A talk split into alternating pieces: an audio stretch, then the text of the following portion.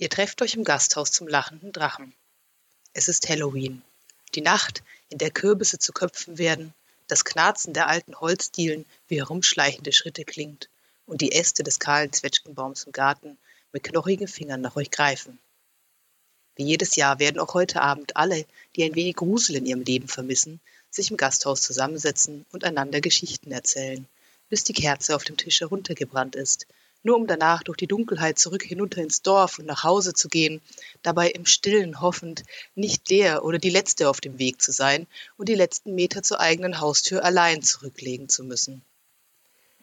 Die Frau mit den aschblonden Haaren und der Mann mit dem buschigen Bart und der wilden Mähne, die ihm bis zur Hüfte reicht, schieben Panik.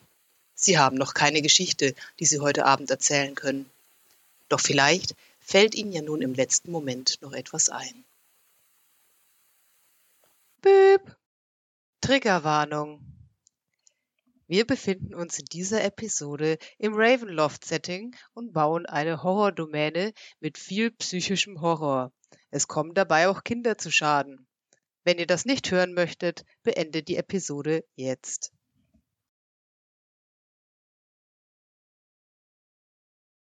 Und damit hallo ihr Lieben und willkommen zurück hier im Gasthaus zum lachenden Drachen. Meine Wenigkeit ist Philipp. Und ich bin Nina. Und wir haben uns überlegt, was wir Schönes zu Halloween dieses Jahr machen könnten. Nachdem wir letztes Mal so eine Märchenstunde in der großen Gruppe gemacht haben, dachten wir uns diesmal, hey, äh, es gab da doch ein sehr passendes Buch, das äh, Wizards of the Coast für Dungeons and Dragons rausgebracht hat und das jetzt noch nicht übersetzt ist, das ist ja gerade alles so ein bisschen on hold, nämlich das Ravenloft-Buch. Genau genommen Van Richtens Guide to Ravenloft. Und dieses Buch handelt ja von Schreckensdomänen oder Domains of Dread in äh, Ravenloft, in dem Schattensaum von Dungeons and Dragons. Und für solche Domains of Dread gibt es in diesem Buch auch eine Bauanleitung. Und dementsprechend werden wir nochmal kurz darauf eingehen, was genau diese Domains of Dread sind. Oder was ungefähr diese Domains of Dread sind. Und dann werden versuchen, wir versuchen, eine selber zu bauen und gucken mal, was dabei rumkommt. Whee. Die Domains of Dread funktionieren ja folgendermaßen. Das, der Hintergedanke ist, es gab da zu irgendeinem Zeitpunkt einen furchtbar bösen Menschen oder Humanoiden in D&D. Diese Person hat grauenhafte Taten begangen in der materiellen Ebene und irgendwann kamen dann die dunklen Mächte, wie sie immer nur genannt werden, des Schattensaums zu diesen Bösen, haben sie noch weiter befeuert in ihren Untaten, bis die irgendwann so abgrundtief böse waren, dass sie jede Chance auf Wiedergutmachung verspielt hatten und das ist dann der Zeitpunkt, an dem die dunklen Mächte sie nach Ravenloft ziehen, teilweise mit ihrer ganzen Umgebung. In so, einer, in so eine Ausbuchtung des Schattensaums. Und dort sind sie dann, ja, einerseits in einem eigenen Reich, aber gleichzeitig in einem Gefängnis, aus dem sie nie wieder rauskommen und in dem sie auf Ewigkeit verdammt sind, weiter zu existieren, auf eine Art, die ausgesprochen unangenehm ist, nämlich ist da diese Komponente mit drin. Die sind da und haben die ganze Zeit die Ziele, auf die sie zu Lebzeiten hingewirkt hatten, immer vor Augen, können sie aber nie erreichen und sie sind da in so einem ewigen Kreislauf und kommen da nie wieder raus. Denn die Nebel, die die Ravenloft und seine Domänen umgeben, sind undurchdringlich, außer für ein paar Ausnahmen, aber der letzte, der da rauskommen kann, ist der jeweilige Dark Lord selbst. Und viele von euch kennen sicherlich das Abenteuer Flucht des Draht, wo es um einen Vampir geht, der in so einer Domäne lebt, der genau dieses Muster eigentlich erfüllt. Also er hat furchtbare Sachen begangen zu Lebzeiten, war irgendwann abgrundtief böse und dann ist das gesamte Tal, über das er geherrscht hat als ja Fürst, als Prinz, das wurde in den Schattensaum verschoben und da ist er nun auf ewig eingesperrt mit sehr vielen Leuten, die da um ihn herum waren. Und nach diesem Baumuster gibt es in Van Richtens Guide to Ravenloft eine ganze Reihe solcher Domains of Dread. Und es gibt eben auch die Möglichkeit, die selber zu bauen mit eigenen Dark Lords, die übersetzt dann irgendwie komisch klingen würden. Deswegen übersetze ich sie gar nicht erst, weil dunkler Fürst oder so und irgendwie nicht so cool klingt wie Dark Lord. Okay. Ich habe mir da mal rausgeschrieben, wie diese Anleitung funktioniert, diese Bauanleitung How to make a Dark Lord und How to make a Domain of Dread. Und man muss anfangen damit erst so einen Dark Lord selber zu bauen, denn wie diese Domäne, in der er oder sie lebt, aussieht, hängt dann ganz stark davon ab, wer dieser Dark Lord ist, denn die sind ja so ein bisschen ein Spiegelbild des Dark Lord. Der, der Begriff vom perfekten Gefängnis fällt da an irgendeinem Punkt. Alright, Nina, lass uns mal überlegen. Zur Vergangenheit des Dark Lords. Also wer war der? Und ähm, ich gehe mal die Überschriften durch, die ich mir hier rausgeschrieben habe, die man sich überlegen sollte von dem Dark Lord. Was ist seine Vergangenheit? Was ist seine Persönlichkeit? Was hat dafür gesorgt, dass er verdorben ist ohne eine Chance auf Vergebung? Ähm, was ist so seine ja, Backstory? Das geht dann aus dem davor hervor. Und hat er vielleicht eine monströse Transformation? Denn es kann ja sein, dass Dark Lords dann irgendwie zu, wirklich auch äußerlich zu Monstern werden, wie bei Strat mit dem Vampirismus.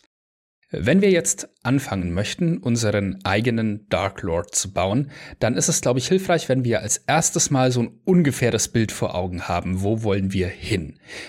Du hattest, glaube ich, so eine erste Idee. Ja, ich habe gesagt, ich will Tentakeln, aber ich weiß nicht, ob wir da hinkommen. Vielleicht fangen wir erst mal an mit irgendeiner, irgendeiner Person, die der Dark Lord war, bevor er Dark Lord wurde. Oder sie. Ja, okay. Und ich meinte gerade noch, ich will irgendein abgedrehtes, irgendein abgedrehtes Volk. Also vielleicht nicht, nicht ganz abgedreht. Aber ich bin für alles offen.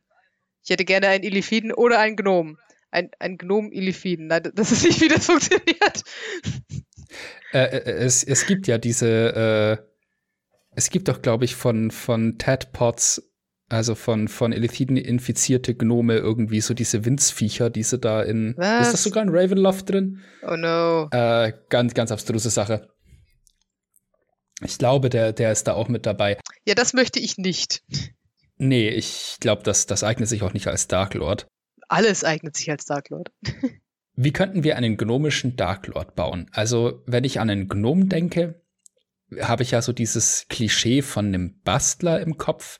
Jemand, der Maschinen baut oder so Apparaturen, die irgendwelche ganz raffinierten Funktionen haben, ganz oft. Ja, da gibt's äh, schon irgendwo hinten weiter im Buch jemanden, der auch so ein Bastler ist. Vielleicht würde ich eher so in die Richtung gehen. Machen wir doch, machen wir doch irgendwas mit Schmuck. Oh. Irgendwie sowas, irgendwas mit viel Gold und Edelsteinen und schönen Dingen, die glitzern und. Also ein, ein Schmucksammler oder ein Goldschmied, so in die Richtung? Ja, weil mein Kopf macht gerade schon sehr eklige Dinge im Hintergrund. Schauen wir mal, wo das hinführt. Okay. Äh, ich bin gespannt. Ich nicht. Dann.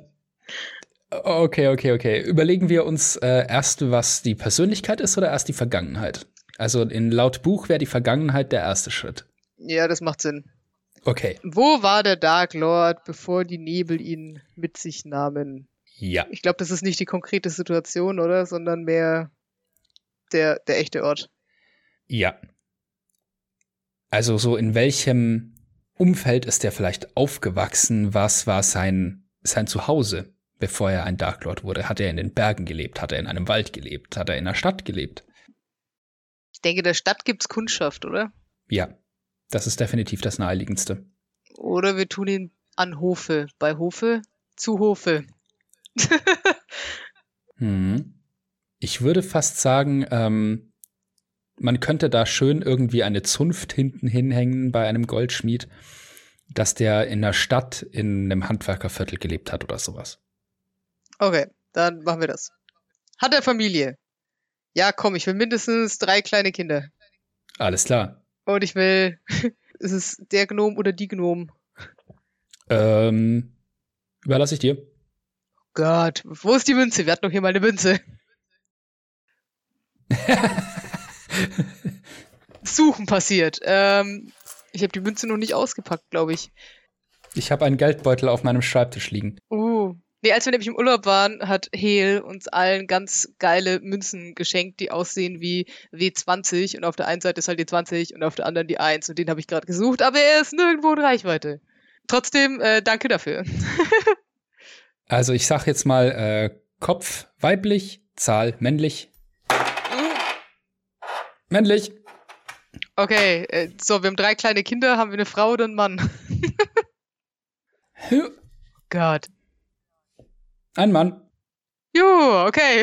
Regenbogenfamilie mit drei kleinen Kindern. Das wird verrückt. Ähm, so sieht also die Familie aus. Haben wir noch Eltern oder sowas? Boah, Gnome werden so alt, ne? Ja, der hat bestimmt noch Eltern. Ja gut, komm, dann haben wir noch so, haben wir noch zwei, haben wir zwei oder vier? Drei. Wir haben drei Großeltern. Okay. Waren wir unterdrückt? Haben wir unterdrückt oder beides? Ähm, also ich würde mal sagen, vielleicht war da ziemlicher Druck dahinter, dass äh, das Kind was Gescheites lernt. Und ähm, dann wurde das Kind Goldschmied, weil wenn man mit einer Sache Geld macht, dann mit Schmuckherstellung. Liegt das in der Familie? Liegt immer in der Familie, oder? Vielleicht liegt äh, in der Familie einfach ein großer Wert auf Status in Form von Reichtum ist er selbst unterdrückend in seiner Familie? Ist das vielleicht so ein Ding, dass er genauso geworden ist wie seine Eltern? Und äh, seine Kinder genauso unter Druck setzt, dass sie äh, nichts lernen dürfen, was kein Geld bringt? Wie alt sind die Kinder? Nee, warte, ich überlege gerade. Ja, ich habe gerade noch Probleme mit dem. Ähm, was macht unser Mann eigentlich den ganzen Tag? Hm. Ey, komm, der muss irgendwas politisch Einflussreiches sein. Oh. Ähm, Was schon äh, Geld heiratet macht. Ja. classy, classy thing. Ist er vielleicht in einer sehr wichtigen Funktion in dieser Zunft? So in direktem Kontakt mit der Obrigkeit der Stadt oder so? Ja, oder ist irgendwo in der Verwaltung der Stadt ganz oben. Weißt du, so, ich kenne mich zu schlecht aus in mittelalterlichen Städten, um zu wissen, wer da alles in der Verwaltung oben war. War der Kämmerer weit oben? Ich wollte gerade sagen, so das wäre das erste, an was ich denke. Kämmerer wäre so äh, eine sehr schöne Schnittstelle nach meinem Verständnis zwischen Geld und Macht. Ja, ich überlege gerade.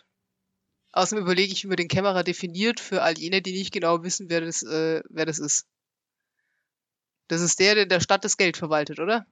Das ist mein Verständnis davon, aber ich gucke es gerade noch mal nach.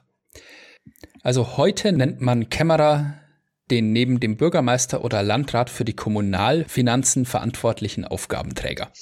Und das Mittelalterlexikon sagt mir, der Kämmerer hieß der Verwalter eines der vier Hofämter. Er war für die königliche Vorrats- und Schatzkammer mithin für das königliche Vermögen zuständig. Zusammen mit der Königin organisierte er die Haushaltsführung, Haushaltsführung des königlichen mhm. Hofs. Das ist doch schön. Das passt zusammen, würde ich sagen. Ja gut, ey komm, das, das klingt voll gut.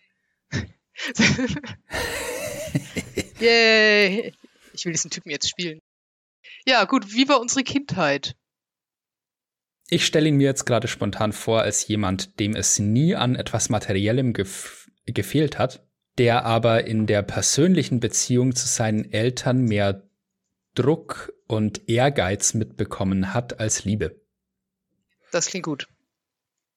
Ja. Wer ist uns wichtig?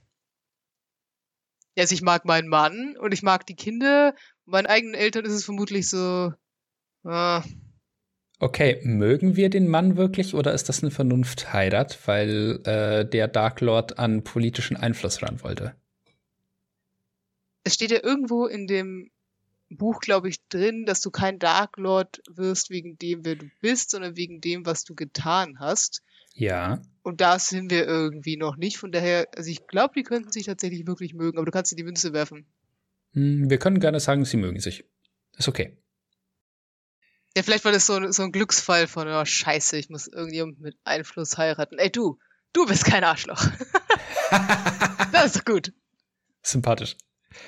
Und klingt auch irgendwie komisch von der Attitüde her. Ich stelle mir so richtig vor, weißt schon, mit so, mit so arrangierten, irgendwie so arrangierte Ehe und dann hast du da diese ganzen Akten und machst die durch und jede ist scheiße und er ist schon so total verzweifelt. So, oh Gott, irgendjemand von euch, das gibt's doch nicht. Irgendjemand bitte, sei kein Idiot. Uh, okay. Also haben wir jemand, wem der Dark Lord besonders verbunden war.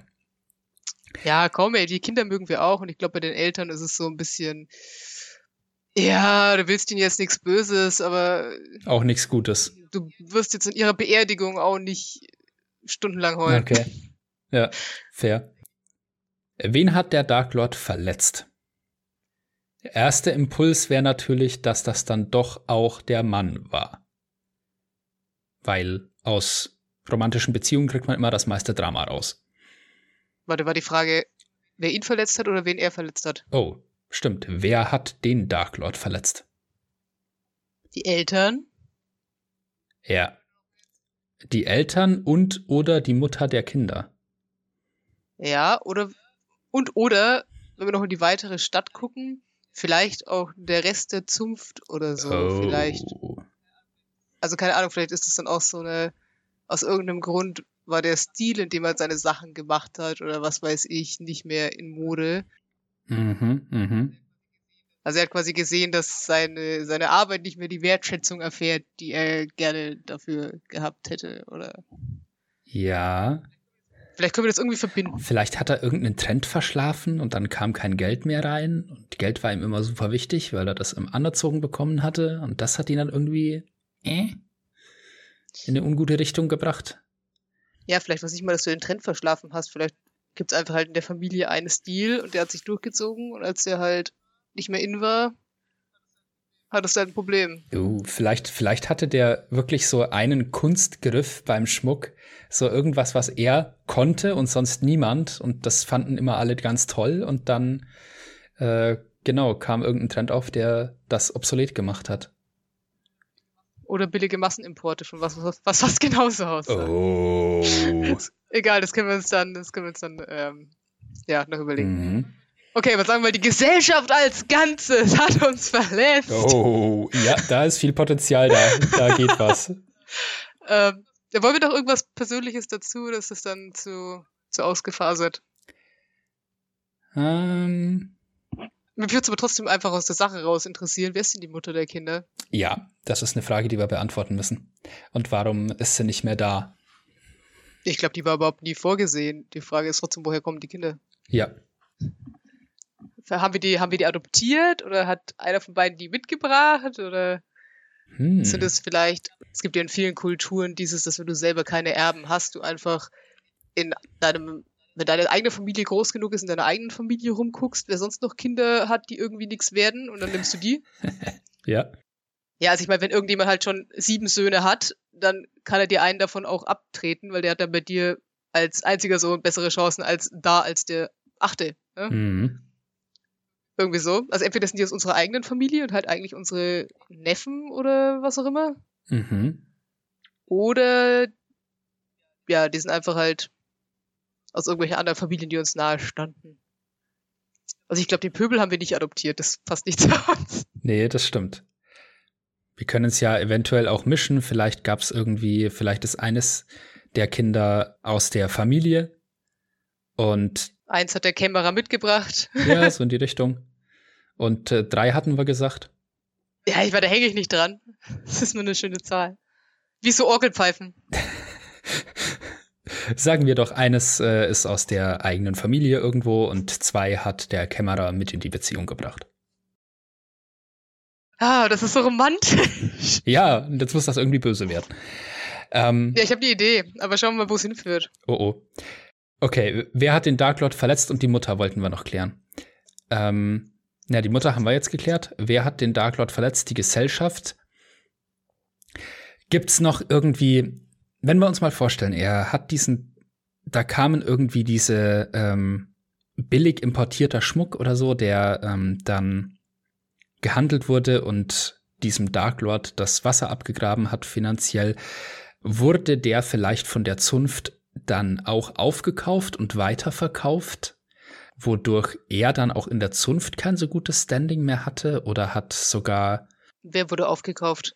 Seine Sachen oder die Billigimporte? Die Billigimporte. Also ist vielleicht die Zunft dann dazu übergegangen, äh, eben nicht mehr selber herzustellen, sondern hat äh, sich adaptiert an eine neue Situation und ist als hat dann als Zwischenhändler fungiert. Ja, ich überlege gerade, wie wahrscheinlich das ist, dass sowas überhaupt passiert, weil ist eine Zunft nicht eigentlich genau dazu da, zu kontrollieren, dass keine nicht zünftigen Produkte in das Territorium reinkommen, also da verkauft werden können. Ja, das stimmt. Ich kenne mich nicht genug, gut genug aus mit, wie Zünfte zerfallen. Weil normalerweise würdest du ja hingehen mit deiner Karre Billigimport, die würden sagen, äh, nein. Und dann würde die Stadtwache kommen und auf den Typen mit seinen Billigimporten draufkloppen und äh, das Problem wäre weg. okay. Ähm, Vielleicht nehmen wir doch einfach nur den aus der Mode gekommenen Stil. Okay, bleiben wir bei der Gesellschaft fertig. Wessen Respekt oder Liebe begehrte der Dark Lord? Die der ganzen Welt. Zumindest die der Zunft. Und ich glaube, auch wenn das Standing zu den Eltern kein so gutes war, hat er vielleicht wirklich dieses Ding gehabt, dass er sich denen immer beweisen wollte. Okay, aber dann nur Respekt an der Stelle. Stimmt. Aber ich könnte mir schon so vorstellen, dass wir vielleicht, vielleicht fehlt uns so ein bisschen der Applaus, weißt du, wie bei einem, wie einem Künstler, so dieser Moment, wenn du in so einen vollen Bankettsaal reingehst und alle drehen sich so kurz zu dir und äh, du weißt, oh, alle haben gemerkt, ich bin jetzt da und sie wissen, ich bin toll. Und dann war das auf einmal nicht mehr da und du warst nicht mehr toll und oh, ah. Mhm, mhm. Okay, also auch die Liebe der Öffentlichkeit gegenüber dem, was seiner Kunst, seiner Schmiedekunst. Ja. Okay. Was wertschätzte er oder sie am meisten? Schönheit, Ruhm, Geld. Bisschen viel auf einmal. Wir brauchen eins, das wirklich. Lange Partynächte. Yay. Sorry. Ich glaube, wir brauchen eine Sache, die wirklich so der, der Fokus ist. Echt, glaubst du? Ja, weil wir müssen ja auf ein Theme hinarbeiten, oder? Ich glaube, man kann da viele Sachen reinkombinieren. Ich würde es nicht so. Die müssen nur, ich glaube, die müssen nur so ein Bündel bilden. Okay. Also Macht und Ruhm. Ähm, Geld und Ruhm wäre das dann so. Und Status Schönheit. Und Schönheit, okay. Status und Schönheit. Status und Schönheit ist doch schön. okay. Status also, und ich weiß nicht, Schönheit, der, der, das Wort ist ja, du weißt, was ich meine. Sich mit schönen Dingen umgeben, schöne Dinge machen, schöne Dinge haben. Alright. Dann wären wir bei der Persönlichkeit, die wir dann ausbilden müssen. Da gibt es aber Vorlagen für, oder? ja, hier. Also Idealbindung und Makel. Das äh, kennt man ja quasi aus der Charakterbildung ja auch schon, wenn man Spielercharaktere macht. Aber die aus dem von Richtens Guide sind wirklich geil. Auch die für die Charaktere. Ich finde die, find die ziemlich, ziemlich super. Alright. Was, was wollen wir denn als Ideal setzen? Äh, warte, gibt es dafür eine Tabelle oder muss ich mir das ausdenken? Ähm, ich bin gerade am Scrollen. Ich hätte jetzt gesagt, wir nehmen einfach was, was aus dem hervorgeht, was wir jetzt besprochen haben. Also ist das Ideal Schönheit oder ist das Ideal Status? Jeder kennt den Wert meiner Arbeit und weiß, er ist unermesslich. Wundervoll. Passt. oder so. Bindung. Oh Gott. Das wird so eine Freakshow. Das ist ja das, worauf man hinarbeitet bei einer Domain. Was ist die Bindung dieses Gnoms? Avoid a bond that is simply about power. Power isn't an end in itself. Hm. Okay. Also eine Person, ein Ort oder ein Objekt, das der Dark Lord begehrt das wundervollste Kunstwerk, das je geschaffen wurde, damit mich nie wieder irgendjemand anzweifelt.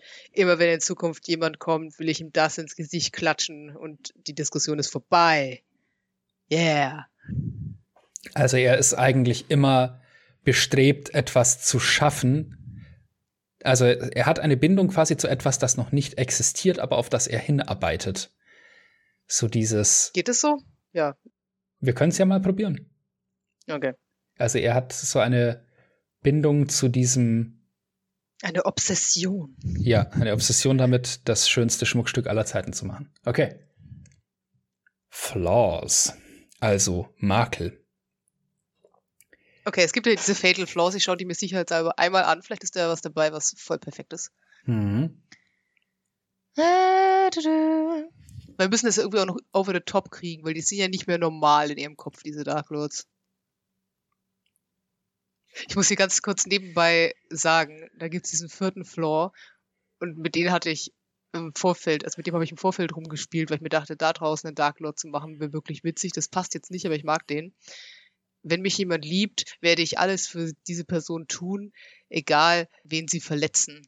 Das wäre sau cool, wenn du eine böse Gruppe hättest und eine von denen mag den Dark Lord und dann pushst du einfach diese Gruppe mit dem Dark Lord durch alles durch in deiner fatalistischen Liebe. Das wäre ziemlich geil. Aber ja, es ist von dem her interessant, weil es wirklich so diese Enabler-Situation ist. Ne? Du bist nicht selber der Böse, aber du unterstützt den Bösen. Uh, die Acht ist schön. Die passt auch nicht zu uns, aber sie ist schön. Das wäre, ich kenne keine Liebe, nur dominierende Obsession und ich kette Objekte meiner Begierde an Podeste. Das passt in gewisser Weise, wenn wir mit dem Typen dahin gehen, wo ich hin will, wo ich vielleicht hin will, ich weiß nicht genau. Ähm, Ansonsten könnte ich mir das Neunte auch vorstellen. Ja, wenn ich etwas, wenn ich etwas Preisloses oder sehr Seltenes sehe, opfere ich alle meine Glaubensgrundsätze und Loyalitäten, um es zu besitzen. Yeah, das, das ja, ist ungefähr gut. Nehmen wir das. Damit haben wir jetzt Ideal, Bindung und Makel. Und jetzt sind wir bei diesem Punkt verdorben ohne eine Chance zur Vergebung. Also das heißt halt, Dark Lords haben ihr Schicksal verdient, wenn sie Dark Lords sind. Bei der Erstellung so eines Charakters muss man die Tiefe seiner oder ihrer Boshaftigkeit beachten. Der erste Punkt wäre bösartige Taten. Sprich, was hat dieser Charakter getan, das absichtlich war, unnötig war, erfolgreich war und großen Schaden angerichtet hat? Schieß los. Nein, ich dachte irgendwie, vielleicht können wir mit dem in irgendeine so das Parfüm-Richtung. Ähm, also ich weiß nicht, da der ja Schmuckstücke macht. Normalerweise wäre mein erstes Ding gewesen zu sagen, okay, der hat sich in die Ecke gedrängt, gedrängt gefühlt und wusste, er muss jetzt irgendein Kunstwerk schaffen, an das danach niemand mehr rankommt. Und dann hätte er quasi angefangen, Statuen von Leuten zu gießen. Nur, dass um diese Abdrücke zu machen, in denen du die Statuen gießt, du die Leute vorher da drin hattest. Macht das Sinn? Ja, aber dann sind wir jetzt nicht mehr bei einem jemand, der Schmuck herstellt. Das ist wieder was ganz anderes. Ich weiß, das wäre dann allgemein in diese, ja, ich weiß, das wäre dann allgemein in die so eine sehr viel Gold-Richtung. Äh, theoretisch könnte ich mir aber auch vorstellen, weiß schon, wenn du irgendwas hart genug presst, wirst du ja immer in ja. Diamant. Aber also ich hätte gerne irgendwie so einen, also ich weiß nicht, ob das Sinn macht, aber vielleicht hätte ich gerne irgendwie so einen Aspekt drin von wegen, Leute mussten sterben für die Sachen, die ich jetzt anfertige, weil die sind aus irgendeinem Grund besonders. So, hier, nimm mein, nimm mein Hirnzeug und mach was draus. so Yay. läuft das hier. Ähm, Zweifelhafte Ehre. Okay, das heißt, wir würden den jetzt entweder umgestalten zu einem Künstler zu einem Obsessiven, also äh, der halt wirklich diese Statuen gießt. Oder der Schmuck, den er herstellt, ist irgendwie in seiner Herstellungsweise oder in seinen Ressourcen tödlich für manche. Und es geht ja nur um Goldschmuck. Also natürlich ist es unnötig, wenn Leute dafür sterben. Also es wäre dann eine äh, unnötige, erfolgreiche und schadenanrichtende Tat, und sie wäre absichtlich, wenn er das vorsätzlich macht. Was kann man mit Schmuck anstellen? Oder welchen Schmuck kann man konzipieren, der in seiner Herstellung Leben kostet? Also du hast es gesagt mit Diamantenpressen aus Leuten, ähm, aber Ja, das ist, das ist schon sehr weit weg. Aber ich meine, wir haben ja eine Welt voller Magie. Ich bin sicher, du kannst da irgendwas, also ich bin sicher, uns fällt irgendwas ein, was widerlich ist und grausam und wo am Ende wunderschöne Sachen rauskommen, die sich andere Leute dann in die Haare stecken mhm. oder so. Wie es ja immer ist. Ähm, was mir da jetzt durch den Kopf geht, ist diese, es gibt doch die Möglichkeit über diesen, dieser Zauber, über den man auch zu einem Lich werden kann, dieser Zauber, mit dem man äh, die eigene Seele in einen Edelstein zum Beispiel reinpacken kann, äh, wodurch man unsterblich wird quasi, aber halt unkörperlich und halt auch nicht mehr kommunizieren kann und so. Aber so als eine Zwischenstufe so äh, zu Lichtum ist das wohl irgendwie wichtig. Ähm, wollen wir irgendwas damit anstellen, dass Seelen in Edelsteine transferiert wurden magisch und das hat die Edelsteine irgendwie besonders glitzerig gemacht. ja, irgend sowas. Ja, sowas finde ich nicht schlecht. Kann ich mir vorstellen, um nochmal eine ganz andere Richtung zu denken. Ich mache hier nur, mach hier nur gerade Gedankengänge auf, ja? Ja. Die andere Version wäre, das ist, also es wäre mehr Low Fantasy. Dass man sagt, okay, vielleicht gab's, gibt's da irgendwo auch eine Gebirgskette und in der Gebirgskette gibt's wirklich wunderschöne Edelsteine und da was abzubauen ist aber sehr gefährlich, weil das ist irgendwie alles Kalkstein oder was weiß ich und es hat halt die Tendenz, wenn du da drin rumhaust, dir auf den Kopf zu fallen und er war aber so obsessiv, dass er immer wieder Leute da reingeschickt hat und weiß schon, quasi für jeden Diamanten, der da rausgebracht wurde, ist im Prinzip einer seiner Minenarbeiter da umgekommen und vollkommen egal. Es kommt so an, darauf an, ob wir High Fantasy oder Low Fantasy wollen. Das wird dann auch unterschiedlich. Ich glaube, da kommen dann auch unterschiedliche Domänen bei raus. Ich glaube, die eine glitzert mehr als die andere. Was, was ich daran jetzt ein bisschen hinderlich finde an dem Ansatz mit den Minen, wäre, dass wir dann zwei Schauplätze aufmachen. Also wir hätten die Stadt und wir hätten die Minen auf der anderen Seite. Aber dann, ich glaube, er muss präsent sein, wo diese Untaten passieren. Er muss nicht machen lassen, er muss selber was tun, damit das richtig grafisch wird mit dieser, ähm, dieser Domäne. Also Leute in den Tod schicken zählt nicht? Ich glaube, es ist zu unmittelbar mittelbar. Äh, zu mittelbar, ja. wow. okay, nee, weil ich dachte halt, dass es dann am Ende, dass dann am Ende halt so vielleicht so eine Domäne rauskäme, du hast in der Mitte sein Haus, in dem er obsessiv versucht, diesen Schmuck herzustellen, dann hast du außenrum die Stadt und jenseits der Stadt hast du sofort diese Berge und die ganzen Leute in dieser Stadt existieren quasi nur, um mit dieser Mine zu arbeiten. Das wäre so ungefähr diese Domain, die da rauskäme, glaube ich. Da weiß ich nicht, wie. Ja, aber wenn es zu, wenn es zu mittelbar ist, dann ist es auch nicht so geil. Wenn man das so direkt aneinander packt, dann wird es wieder interessanter, glaube ich. Also wenn, wenn du, den Gedanken finde ich jetzt ganz cool. Wir haben da diese Stadt, die, wo es eigentlich nur Minenarbeiter gibt und seine Schmiede.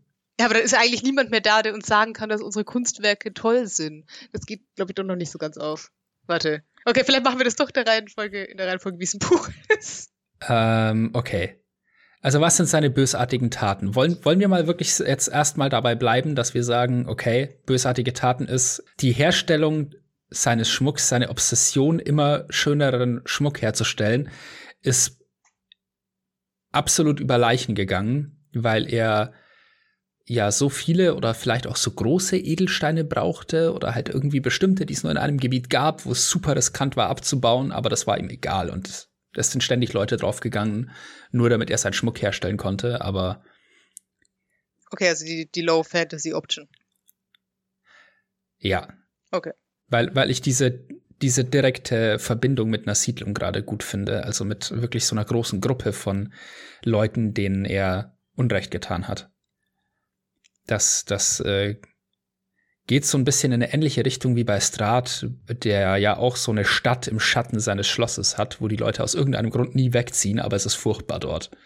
Ja, ich glaube, mit diesen, damit diese Domänen zu spielen, hätte ich das größte Problem als Spielleiter, weil in meinen Welten muss ja immer alles, also ich glaube, ich habe diese, diese ähm, Albtraumlogik nicht so raus. In meinen Welten muss immer alles absolut logisch sein. Ich weiß nicht, ob ich Leute spielen könnte, die einfach sagen, ja, hier wohne ich halt. Ja, ich glaube, der ist ein Vampir naja, so war es schon immer. Tralala. Das, das kommt ja auch noch tatsächlich damit rein, ne? Also, ähm, das ist dann der nächste Punkt. So, wem hat der. Okay, also wir haben jetzt eine bösartige Tat, dann wären wir jetzt genau bei dem Punkt, den du gerade erwähnt hast. Also die, denen der Dark Lord geschadet hat. Und da stand im Buch, die müssen sich echt anfühlen. Die brauchen Namen, die brauchen Handlungsspielraum. Und dürfen nicht nur Opfer oder Kulisse sein. wer die Akte des Dark Lords bis zu dem Punkt, wo er Dark Lord wurde, überlebt hat, kann dann Teil der Geschichte des Dark Lords sein oder sogar ein Verbündeter von Spielercharakteren, wenn man in dieser Domäne spielt. Warum haben diese Menschen dem Dark, waren diese Menschen dem Dark Lord wichtig und was hat diese Verbindung verändert? Und dann müssen wir uns noch überlegen, äh, wie haben die, wie haben die sich diesen Ort schön geredet? Also gerade dann auch, wenn das wirklich dann eine äh, Domäne des Schreckens wird, wo täglich furchtbare Dinge passieren. Wie reden sie sich das schön? Also das Paradebeispiel. Passiert das jetzt schon? Das, das kommt, glaube ich, noch. Ja, das, okay, das kommt, aber dann sollten wir vielleicht dahin noch gar nicht gehen, weil wir sind ja noch nicht im, wir sind ja noch nicht in der Domäne des Schreckens, wir sind ja noch in der echten Welt. Also wir, wir müssen die, die Leute uns ausdenken, aber noch nicht, wie, wie die sich die Schreckensdomäne rationalisieren. Genau, das kommt dann später.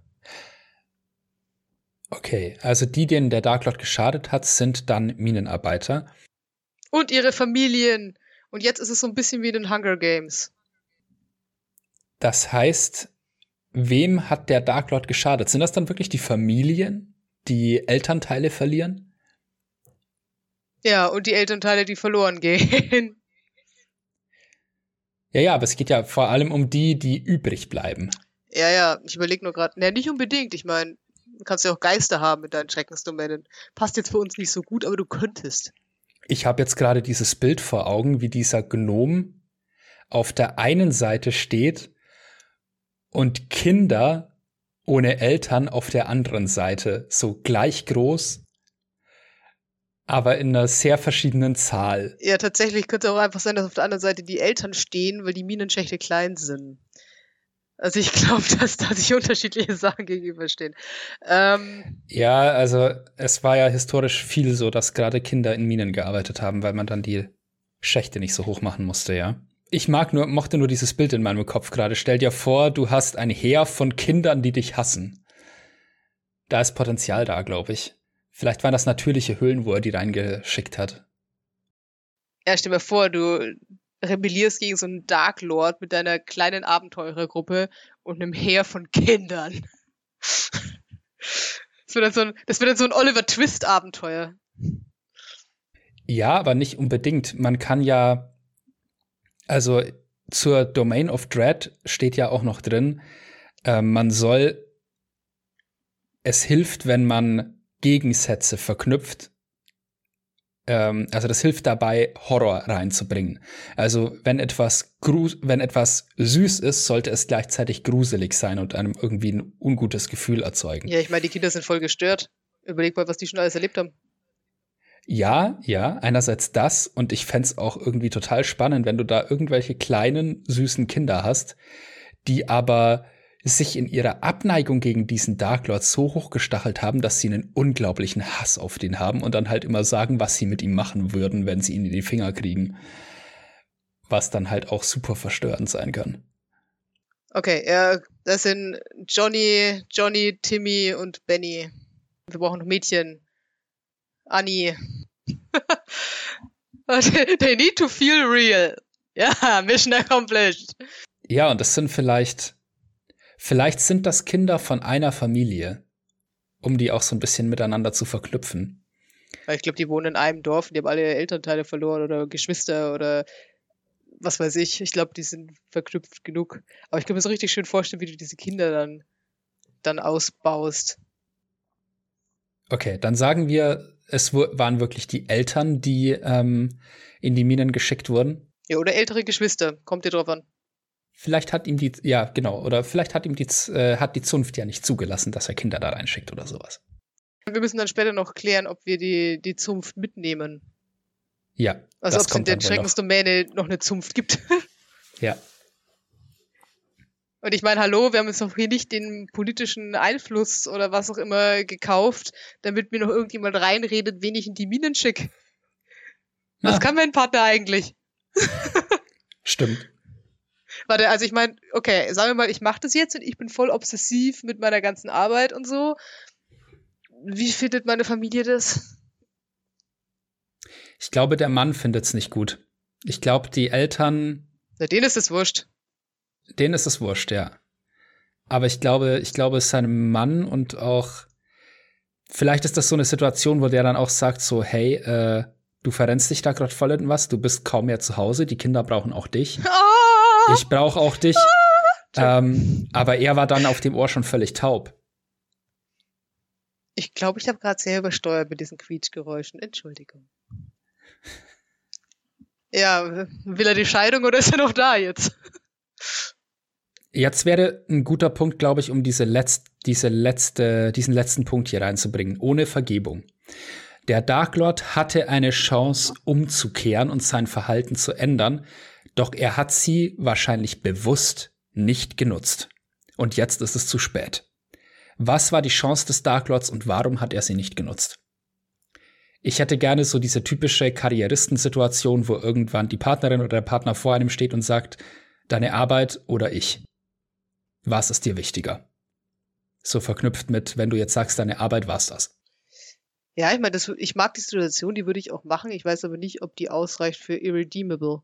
Weil im Prinzip, dass meine Beziehung den Bach runtergeht, mhm, nicht direkt schon. verbunden ist. Ne? Also er sagt ja, äh, zumindest in, in, deinem, in deiner Begründung ist ja der Grund für ich gehe jetzt, ich bin nicht mehr zu Hause und das was ich mache, ist vielleicht so ein bisschen semi und nicht so dieses, hey, da draußen sterben weil Leute wegen dir. Ähm, neben dir im Bett zu liegen, ist nicht mehr ganz so einfach, wie es mal war. Ähm. Das gefällt mir tierisch gut. Vor allem, weil er ja auch als Kämmerer da wahrscheinlich ganz gut Einblick hatte. Ja, also ich weiß nicht, ob das, ich weiß nicht, ob das ausreicht. Also ne, ich weiß nicht, ob so eine Schlussmachszene insgesamt, egal aus welchem Grund, ausreicht für. Ich würde folgenden Vorschlag machen. Wir, wie wär's, wenn der Kämmerer halt irgend, also der, sein Mann mal nachgeforscht hat, weil er, er hat vielleicht gesehen, was an Importen da reinkam oder so, wenn er da irgendwie an so einer wichtigen Schaltstelle der Finanzen und Ressourcen saß. Ah, vielleicht wusste er es gar nicht. Oh. Ja, er wusste es vorher nicht, was er da genau macht. Ähm, und hat dann sich gewundert, wie er diese Ressourcen ran schaffen konnte. Wusste vielleicht, dass es irgendwo Vorkommen gibt, die aber wegen ihrer, der Gefahr des Abbaus nicht abgebaut wurden. Hat dann da vielleicht nachforschen lassen, das rausgefunden und ihn dann zur Rede gestellt. Und dann könnte ich mir vorstellen, dass sich die, wenn der schon so obsessiv in diesem Ding drin war, dass er sich dann hintergangen gefühlt hat von seinem Partner, der ihn hier zur Rede stellt und äh, ihm hier versucht klarzumachen, wie, wie falsch er abgebogen ist. Und er in seiner Obsession denkt sich halt vielleicht so, hey, du hast auf meiner Seite zu stehen. Du hintergehst mich gerade. Ähm, wobei er das natürlich nicht wirklich gemacht hat, aber er einfach schon so verblendet war an der Stelle. Und vielleicht ist er da ausgetickt und das ist irgendwas ganz Schlimmes passiert. Das finde ich total gut. Aber würde zusätzlich auch noch, ich weiß nicht, ob das zu High Drama ist, andererseits sind ja diese Horrorgeschichten alle so ein bisschen edgy, von daher, ähm, ja, ich könnte mir auch sowas vorstellen, wie, weißt du, dass das dann irgendwie, keine Ahnung, stell dir vor, die Szene passiert und dann machen die Schluss und dann geht der Kämmerer aber damit nach außen und sagt, ähm, also wisst ihr, dieser Typ, mit dem ich mal, hier ist, was er alles tut. Und dann ist der quasi in der Position, sagen zu müssen, was habt ihr denn alle? Das ist überhaupt nicht so gefährlich. Und dann gibt es irgendwie so diese Situation von wegen, ja, wenn es nicht so gefährlich ist, dann schick doch deine Kinder in die Mine. Und er sagt, okay. Und äh, ja. Oh. Then they all die. Boah, das, das ist richtig mies. er ist halt ein bisschen, wäre es ein Film, würde ich glaube ich, würde ich glaube ich mit den Augen rollen und das nicht glauben. Ähm, also sagen, das ist unrealistisch. Nee, ich finde das gut. Ich finde das why gut. Why not? Also der Kämmerer klagt ihn dann tatsächlich an oder prangert an, was der da macht. Ähm, ich fühle mich irgendwie schlecht, weil wir weder ihn noch den Gnom benannt haben. der Gnom Dark Lord und der Kämmerer. Die brauchen keine Namen. Müssen sich nur echt anfühlen. das klären wir später. Go on. Also der, der Kämmerer, der Mann des Dark Lords, äh, stellt ihn zur Rede, sagt ihm äh, halt, was Sache ist, dass das falsch ist. Der geht nicht drauf ein. Äh, er eskaliert die Situation quasi dann, der Kämmerer, indem er das öffentlich macht weil er der Meinung ist, ey, das, das kann so nicht weitergehen. Ähm, trennt sich vielleicht vorher tatsächlich von ihm und nimmt vielleicht auch seine beiden Kinder mit und das eine bleibt bei dem Dark Lord, weil es aus seiner Familie kommt oder so. Ähm, wie dem auch sei, aber dann kommt wirklich diese Situation, dass er sagt, nein, das ist überhaupt nicht gefährlich. Und als und dann wirklich dieser Moment kommt, was du gesagt hast, so, ähm, wenn das so ungefährlich ist, schick doch deine Kinder runter und er macht das und es passiert natürlich was.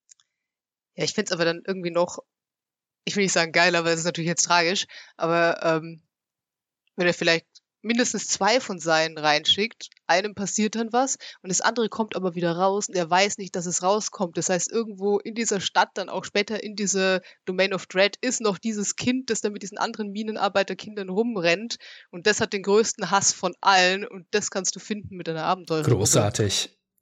Und vor allem, damit haben wir halt noch mal ein ganz anderes Level von denen, denen der Dark Lord geschadet hat. Er hat auch seiner ganzen Familie geschadet. Yeah. Es nimmt doch hier, es nimmt doch hier Formen an. Ich muss jetzt diesen Dark Lord benennen. Komm, wir Okay. brauchen da jetzt einen Namen. Gnome Names. Beep. An dieser Stelle erfolgt ein Schnitt. Wir haben die lange Zeit, in der wir nach Gnomennamen gesucht haben, für Ihren Hörkomfort rausgeschnitten. Bitteschön. Beep. Also Eldon Omtraul. Das funktioniert doch. Ja, zum Glück habe ich meinen Namen behalten, als ich den Loser geheiratet habe. Sonst müsste ich mich jetzt umgewö umgewöhnen. wow. ich bin voll der Charaktermann. Okay, wie wollen wir den Mann auch gleich benennen? Und was ist der? Ist der auch ein Gnome? Wirf die Münze. Zahle, er ist auch ein Gnome. Okay. Nein, er ist kein Gnome. Ist er ein Zwerg? Ein Zwerg würde passen. Ja, oder Mensch? Ich mag immer Größenunterschiede. Hat man vielleicht schon gemerkt.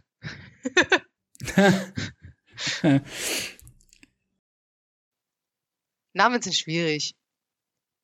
Mittelalter, Männernamen. So, komm hier. Ja, perfekt. Ich sehe da schon ganz viel Auswahl. Ähm, nein, das ist nicht Mädchen. Hm. Hätten wir jemanden geheiratet, der Gerbodo heißt? Weil ich finde es ziemlich witzig. ja. Nee, warte, was haben wir noch? Ingebrand. Oh ja, geil, komm, Ingebrand. ich sehe, dein Blick ist nicht begeistert. Siebert. Siebert ist doch schön. Komm, oh, das nehmen wir. Jawohl. Aber der ist Vergangenheit jetzt. Mhm. Also, wir haben uns jetzt folgende Namen überlegt. Unser gnomischer Dark Lord heißt Eldon. Ähm, sein menschlicher Mann hieß Siebert oder heißt Siebert. Und ähm, das ausschlaggebende Kind, das äh, dann wichtig wird für die, wenn man es dann spielen wird als Abenteuer, heißt Molly. Eigentlich müssten wir, ich will das Namensfass nicht nochmal aufmachen, aber wir müssten jetzt eigentlich spontan noch einen Namen wählen für das Kind, das gestorben ist, weil die müssen sich ja echt anfühlen, haben wir ge gelernt. Ja. Ach so, und das ist dann der, der Gnom quasi aus der Familie. Ähm, hm, wie wär's mit Vren? Ja. W-R-E-N-N. Okay, also Vren war das äh, Kind aus der eigenen, äh, aus der elterlichen Familie sozusagen. Ähm, die, während Molly eines der Kinder ist, das Siebert, der Mann des Dark Lords, mit in die Beziehung gebracht hat. Okay. Warum durfte ich die da reinschicken? Vielleicht war er ja gerade nicht da und konnte nicht Einspruch erheben. Waren wir denn nicht schon getrennt? Vielleicht auch das. Dann hatte ich halt einfach mehr Kinder mit in der Beziehung. Wir sind noch nicht fertig, wir können ja Sachen streichen. Ja, ja, okay, dann war das, war das auch ein Kind von der, der elterlichen Seite noch. Ja, okay, wir müssen das Problem nicht lösen, weil es keins gibt. So. Also der Darklock hatte eine Chance umzukehren, doch er hat sie nicht genutzt. Das war das Gespräch mit Siebert, seinem Mann. Jetzt ist es dafür zu spät. Und der Darklord hat die Chance nicht genutzt, weil es seiner Obsession, mehr Schmuck zu schaffen, im Weg gestanden hätte. ja, ich brauche keinen Mann. Die Stadt liebt mich. Alle Frauen tragen meinen Schmuck. Was war die erste niederträchtige Tat, die der Darklord beschloss zu begehen? Das ist jetzt so die Backstory-Abteilung, dass wir das nochmal in Struktur kriegen. Die erste niederträchtige Tat war wohl, ja, diese Vorkommen abzubauen, abbauen zu lassen, wissend, dass Leute dabei draufgehen würden. Ja, das klingt gut. Wurde der Dark Lord für seine böse Tat gefeiert oder belohnt? Hat ihn das weiter ermutigt? Waren diese Belohnungen irgendwie gerechtfertigt? Ich würde sagen, das hat sich schon gelohnt, weil irgendwas muss ja daran toll gewesen sein, sonst hätte er es ja nicht. Na, vielleicht wahrscheinlich hätte er es trotzdem weitergemacht, aber ich fände es schon gut, wenn du quasi so dieses Feedback aus der Stadt gekriegt hättest, dass auf einmal es alle wieder toll finden, was er macht und auch das ist so schön und dann wirklich alle, die es sich leisten können, damit rumlaufen und denken, das ist so wunderbar und er ist gefeierter. Ja, weil niemand weiß, wo es herkommt. Vielleicht wäre es ihnen auch egal, aber du kannst nicht offen sagen. Also selbst wenn es dir egal wäre, könntest du es nicht offen sagen, weil die Moral wäre dagegen. Aber genau. was niemand weiß, macht niemanden heiß. Und selbst wenn du es weißt, ist es okay, solange es niemand ausspricht. Großartig. Yay. Also hat ihn das natürlich weiter ermutigt und er hat vielleicht noch mehr Leute dahin bestellt und dann. Ja klar, weil es ist ja offensichtlich so nicht falsch. Ja. Wenn es falsch wäre, würde sich jemand beschweren. Also wäre damit auch geklärt, ob der Dark Lord seine Bösartigkeit wiederholt oder ausgeweitet hat. Ja, hat er. Natürlich, wenn ich mehr Leute reinschicke, kriege ich mehr Diamanten daraus. Das ist eine ganz einfache mathematische Gleichung. Ein Diamant für jede fünf Leute. Realisierte der Dark Lord irgendwann, dass sie oder er, also in dem Fall er, dass er jede Chance auf Wiedergutmachung verlor? Und ist er dann seinen eingeschlagenen Weg trotzdem weitergegangen? Also die Antwort auf letzteres lautet definitiv ja ähm, hat er irgendwann, ist ihm bewusst geworden, dass er seine Chance verloren hat, das irgendwie wieder gut zu machen? Naja, ich nehme an, spätestens, wenn du abends äh, an der Tür zum Kinderzimmer vorbeigehst und da steht dieses eine Bettchen und du weißt, da wird nie wieder jemand drinnen liegen. Hm. Ich meine, wir sind nicht blöde. Wir sind auch nicht stumpf. Welche Untat brachte das Umfeld des Dark Lords dazu, sie oder ihn zu verstoßen und wie hat er darauf reagiert? Naja, das hatten wir ja auch schon. Also letztendlich dieses äh, zur Rede gestellt werden und dann sagen, äh, ja, nee, ich werde damit nicht aufhören. Schleich dich von mir aus. Ja. Ja, und dann im Prinzip, wenn, also wenn der, ich den Namen vergessen, Siebert, dann auch noch an die Öffentlichkeit gegangen ist, denke ich, da haben sich dann noch mehr Leute empört, wie du dich immer empören musst, wenn sowas passiert. Wenn sowas öffentlich wird, ja. Ja. Und jetzt ist noch eine Frage, die wir klären müssten. Wann und wie zogen diese Taten die Aufmerksamkeit der dunklen Mächte auf sich? Denn es kommen ja irgendwann die dunklen Mächte zu diesem Dark Lord, klopfen an seine Tür und befeuern seine Bösartigkeit noch diesen einen letzten Schritt weiter, der ihn endgültig in die Verderbnis stürzt. Und dann wird er in die Domänen des Schreckens reingezogen. Also was war dieser Punkt, an dem diese dunklen Mächte aufgetaucht sind und ihm irgendeinen Deal angeboten haben? Bieten die einen einen Deal an? Ich dachte, die ziehen dich bloß rein. Müssen sie nicht. Es kann sein, dass da irgendein Deal im Spiel war oder dass sie ihn einfach nur weiter enabled haben, seine Bösartigkeit auszuüben. Also da muss noch irgendein Push sein, irgendeine Förderung des Bösen. Ja, vielleicht haben die mir Molly geschickt. Vielleicht war die eines Tages dann einfach wieder, wieder da, weil sie ihr Lieblingsstoffpferdchen vergessen hat. Und ich habe gesagt, schön, dass du da bist. Ich habe hier was Tolles für dich zu tun. Oh, das gefällt mir. Ist gut, dass du jetzt kommst. Fren geht auch gerade. Wow. Okay. ja, Mann. Oh Gott, ich fühle mich so schmutzig. Wie? Warum muss ich ein Charakter sein? Ich hab's dir nie gesagt, das ist ganz allein gegangen. Aber das kann ich sonst nicht. Wie benutzten die dunklen Mächte die Taten des Dark Lords, um seine perfekte Gefängnisdomäne zu bauen? Ich habe so ein bisschen schlechtes Gewissen, weil die Domäne, die uns vorgeschwebt ist, aber so sind die halt, am meisten bisher, also am meisten bisher die Leute bestraft, die da immer wieder in die Mine müssen. Hm. Also ich glaube, diese Frage, wie benutzten die die Taten des Dark Lords, um seine perfekte Gefängnisdomäne zu bauen, ist keine, die man unbedingt beantworten muss also wie benutzten sie seine Taten, um das zu bauen? Äh, ja, die haben ihn da halt drüber transferiert und dann äh, war der halt da und wie das genau aufgebaut, das klären wir ja im nächsten Schritt, wenn wir uns die Domäne angucken. Okay, dann machen wir erstmal das. Ja, würde ich auch sagen. Ähm, ich möchte keinen Body Horror. Ich möchte keine Monstrous Transformations. Einverstanden. Dann überspringen wir das. So, ähm, den ersten Abschnitt bei dieser Schreckensdomäne fand ich besonders toll. Da geht's um die Schatten des Dark Lords und den generellen Horror. Die Schatten sind in dem Kontext Echos der Taten und der Umgebung zu Lebzeiten des Dark Lords, also bevor er ein Dark Lord wurde. Um die Schatten auszuarbeiten, hilft es, sich die folgenden Fragen zu den Untaten des Dark Lords zu stellen. Um halt so Echos dann immer wieder einspielen zu können in so ein Abenteuer.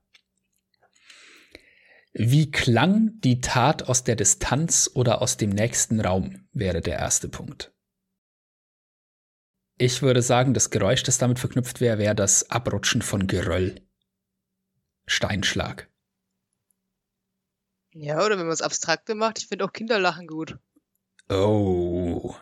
Ja. Oder zum Beispiel dieses, dieses Getrappel kleiner Füßchen irgendwo im Haus und halt irgend so ein irgend so ein fernes Kinderlachen, das du manchmal hörst und du denkst, ja, scheiße. Und dann stell dir vor, du erklärst den Leuten. Und dann Geröll. Ja, oder ich fände es auch extrem fies, dieses Lachen einzubauen. Und je weiter du in diese Domäne vordringst, desto eher fängt dieses Lachen an, wie Weinen zu klingen. Uh. Das wäre mies. Aber wie klingt's für mich? Das ist nicht für mich, für ihn. für ihn? Ich brauche danach eine halbe Stunde, um aus, aus dem Charakter wieder rauszukommen. Okay, ja. Ähm, wie klingt's? Ich glaube, es ist nicht wichtig, wie es für ihn klingt, weil das eher so die Beschreibung für die Spieler dann auch ist. Ja, aber es ist ja trotzdem, also ich finde es ja trotzdem sein Gefängnis. Das heißt, es muss ja ihn mehr als alle anderen foltern und für alle anderen ist es nur. Ja, sie kriegen weird. es mit. Ja. Ja, vielleicht bekommt er wirklich, vielleicht hört er dann immer das, die Stimme seines gestorbenen Kinds. Oder seiner verschollenen Kinder, sagen wir mal. Ja. Gibt es Gerüche, die mit der Tat und ihren Folgen in Verbindung stehen könnten? Das erste, was mir einfällt, ist dieser, dieser charakteristische Geruch, den man irgendwie in der Nase hat, wenn man, wenn man Steine aneinander schlägt oder äh, spaltet oder so. Da gibt's ja so einen eigenen äh, seltsam verbrannten Geruch dabei. Ich kann den gerade nicht wirklich beschreiben. Genauer. Ähm, der wäre da definitiv mit drin. Aber ansonsten sind Gerüche, glaube ich, schwierig in dem Kontext. Wie wäre es mit es kommt darauf an, ob sie, ob sie den Körper gefunden haben oder nicht. Weil sonst könntest du ja auch sagen, es gab noch eine Beerdigung, dann wäre es vielleicht einfach nasse Erde. Oh. Oder irgendwie so. Ja. Gibt es, gibt es Farben, Dekorationen, Formen oder Symbole, die mit der Tat und ihren Folgen zu tun haben? Also ich möchte definitiv ganz viel Symbolismus irgendwie mit Kristallen drin haben. Oder mit Licht, das sich irgendwie bricht. Also ich würde da so, so Kristalle überall einbauen, weil die so eine wichtige Funktion für die Taten des Dark Lords hat.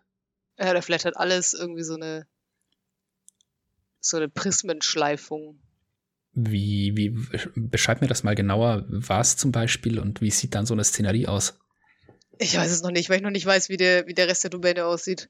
Ähm, ich stelle mir gerade irgendwie sowas vor wie, also das, das, das geht in die Richtung von dem, was du gesagt hast. Es gibt doch in Aladdin diese eine Szene, wo sie in diesem in dieser Höhle sind und den Spiegel finden musste, dich zeigt, wie du wirklich bist. Und ich könnte mir quasi vorstellen, dass ich in der Domäne immer wieder so einbauen würde, dass die Charaktere sich nach irgendwas umgucken und dann solche Momente haben, wenn quasi ihr Bild bricht und du siehst ganz viele Einzelteile und nur eins davon ist das, was du wirklich siehst oder so. Oh. Und dass das nicht nur die Gegenwart sein kann, sondern auch quasi Flashes von irgendwann früher oder von irgendwann in fünf Minuten oder irgendwie sowas. Weiß nicht, ob das was, ob das Sinn macht. Ja. Und ansonsten Dekorationen. Also, wenn es das gef perfekte Gefängnis für ihn ist, dann glaube ich, wäre auch alles in seiner Nähe überladen dekoriert mit Gold und Edelsteinen. Ja, ich denke auf jeden Fall. Also ich glaube, so diese, falls da noch eine Stadt ist oder falls es zumindest noch das Haus ist oder was auch immer, das ist voll der Palast. Ja. Da ist alles perfekt. Und ich brauche noch so einen Haufen Leute da irgendwie außenrum, der mir ständig sagt, dass das alles perfekt ist. Ja, und ähm, ich, ich muss da jetzt zwischendrin fragen, was für ein Areal denken wir uns da jetzt die ganze Zeit? Haben wir, wenn wir eine Stadt ich hab haben. keine Ahnung, sind wir da schon? Äh, das, äh, ich kann mir das jetzt gerade nur eingeschränkt vorstellen, alles, weil. Hier, Specify Locations. das ist ein bisschen weiter in der Zukunft, aber. Ah, okay, das kommt erst da. Weil wir sammeln ja gerade nur, wir können ja Sachen rausschmeißen. Was verbergen oder zeigen Dunkelheit und Licht? Also was sieht man erst, wenn man genauer hinschaut, ist, glaube ich, was diese Frage hier meint. Vielleicht möchte man damit spielen, dass überall, wo du hinleuchtest, alle Wände, wenn du dir irgendwas genauer anschaust, hat fast alles Risse.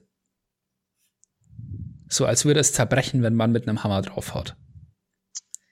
Oder vielleicht machst du, wenn es ein bisschen edgy, aber wenn es quasi dunkel wird, dass wenn es Tag ist, ist alles total schön, weil schon die Häuser sind schön und die Straßen sind sauber und die Leute sind gut gekleidet und bla bla bla. Oder vielleicht, oder vielleicht knüpfst du es an den Radius um ihn rum. Oder wenn du irgendwo in sein Haus reingehst oder so, dass dann alles perfekt ist, aber sobald du irgendwie aus dieser Sphäre halt draußen bist, was auch immer das ist, siehst du die Sachen, wie sie wirklich sind. Oder vielleicht siehst du sie nur bei Nacht, wie sie wirklich sind. Und dann ist es auch noch so, dass die quasi normal aussehen, aber dann wie in einem Traum, wenn du hingehst und die Tapete anfasst, dann siehst du zwar eine Tapete, aber es fühlt sich nicht an wie Tapete. Oder weißt du, was ich meine? Mm. Ich hätte. Okay, es ist schwierig. Ich dachte, du gehst jetzt eher in die Richtung, dass du sagst, ja, äh, tagsüber wird dieses perfekte Abbild erhalten und nachts kommt dann die diese Verzweiflung vielleicht durch bei den Leuten. Dieses äh, alle haben Leute in diesen Minen verloren. Ja, das das zusätzlich. Aber quasi, ich könnte es mir auch mehr so vorstellen, dass es immer was ist, also auch, also tagsüber, dass es tagsüber egal ist, was du machst, oder in seiner Nähe egal ist, was du machst, oder was auch immer. Mhm. Und wenn es dann Nacht wird oder so, dann hast du immer aus den Augenwinkeln, siehst du dann immer, wie es wirklich aussieht. Und wenn du dann hingehst, um es genauer anzugucken, siehst du aber nicht das, was falsch ist, aber du merkst, dass was falsch ist. Mhm. Ich weiß es nicht. Mhm. Keine Ahnung, ist schwierig. Gibt es plötzliche oder subtile Bewegungen, die die Aufmerksamkeit auf sich ziehen? Die Fragen sind irgendwie nicht so geeignet für unsere Domäne, gerade habe ich das Gefühl. Gar nicht unbedingt, würde ich sagen. Ich könnte mir vorstellen, dass wenn du draußen bist und du siehst von überall quasi diesen Berg, in den man da die Minen reingemacht hat. Und äh, jedes Mal äh, rieselt irgendwo im Hintergrund so ein bisschen Gestein diesen Berg runter das wären so subtile Bewegungen, die halt immer wieder so auftauchen, aber halt dann diesen Eindruck von Instabilität verstärken. Hey, wie wär's, wenn quasi wir nicht den Berg haben und daneben ist eine Stadt und da drin ist dieses Haus? Wie wär's, wenn du das Haus auf den Berg tust, wo die Leute die ganze Zeit die Sachen abbauen und quasi immer, wenn irgendwas schief geht, spürst du so ganz leicht, dass der Berg vibriert und du merkst quasi, ne, also quasi, du unterhöhlst dich selber mit deiner Obsession. Weißt du, was ich meine? Mhm. Voll das gute Bild. Yeah. Okay, nehmen wir. oh Gott.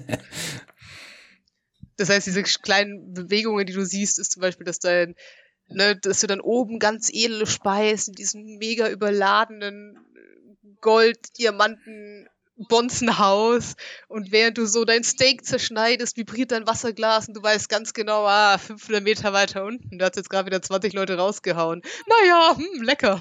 Wow. Ja. Das ist tragisch, aber in Character finde ich es richtig Ma geil. Ganz blöde Frage mal. Warum arbeiten die Leute da weiter? Äh, weil wir hier dieses Ding benutzen, wo da steht ja hier Endless Torment.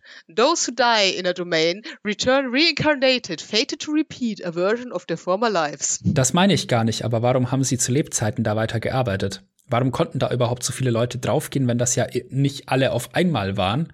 Oder war das nur ein großes Unglück? Es waren ja offenbar mehrere. So, warum, warum sind die Leute da weiter reingegangen? Weil die, die es überlebt haben, gut bezahlt werden, weil du keine andere Wahl hast, keine Ahnung. Also es ist gar nicht so oft passiert, dass die Leute jetzt riesig Panik hatten, sondern sie dachten, ja, die Wahrscheinlichkeit, dass ich da drauf gehe, ist immer noch niedrig genug, dass ich sie rechtfertigen kann angesichts des Lohns. Ja, ich weiß nicht, warum arbeiten heute Leute in lebensverachtenden Bedingungen irgendwo in Minen? Weil es sonst keine Arbeit gibt.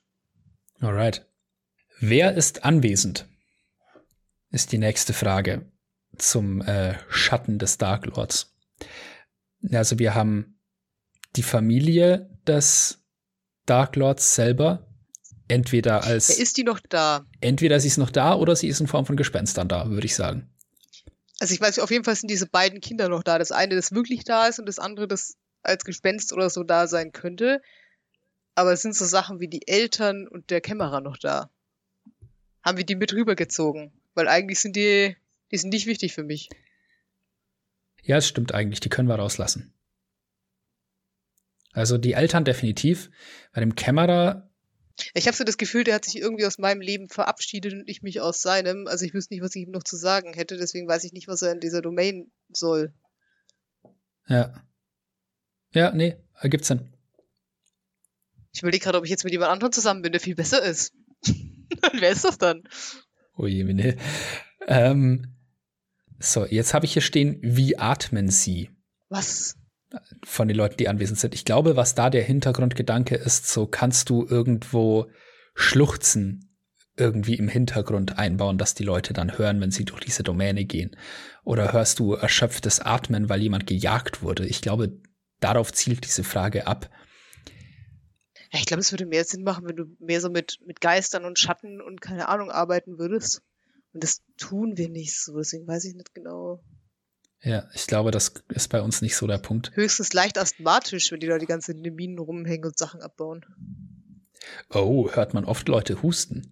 Ja. Also ich meine, solange du oben in diesem Haus bist, nicht. Da sind die Fenster gut verstärkt. oh Gott, das ist so grausig. Wie fühlen sich diese Leute, die hier anwesend sind? Was denken sie? Geht es dabei um das um die erste, um die große Untat dieses Haupt, dieses Dark Lords selbst oder etwas anderes? Wie fühlen sich die Kinder? Also wir hatten beim, also ich glaube, wir hatten gesagt, viele sind hasserfüllt, aber nee, hasserfüllt funktioniert nicht, weil dann würden sie die ganze Zeit gegeneinander kämpfen. Das wollen wir ja nicht. Weißt du, was ich spannend fände? Wobei ich nicht weiß, ob das realistisch ist. Ich mag da oben tatsächlich dieses Deathless Returns. Ja. Also quasi, dass Leute, die sterben, wiederkommen und gezwungen sind, genau das Gleiche immer wieder zu machen. Ja. Und das stelle ich mir in der Form spannend vor. Stell dir mal vor, wenn Leute sterben und kommen wieder und wissen aber nicht, dass sie gestorben sind. Das heißt, die einzigen, die das immer wieder sehen, sind die, die nicht sterben. Weißt du, was ich meine? Also ich könnte mir vorstellen, dass quasi alle, die da wirklich drunter leiden, das überhaupt nicht, also die da wirklich irgendwas davontragen, mhm. dass die das überhaupt nicht realisieren, weil das für die alles so ein totaler Blur ist. Und die Kinder sind die einzigen, die daneben stehen und checken, was passiert, weil sie es, wenn sie Glück haben, nicht betrifft. Weißt du, was ich meine? Ja, das ist gut.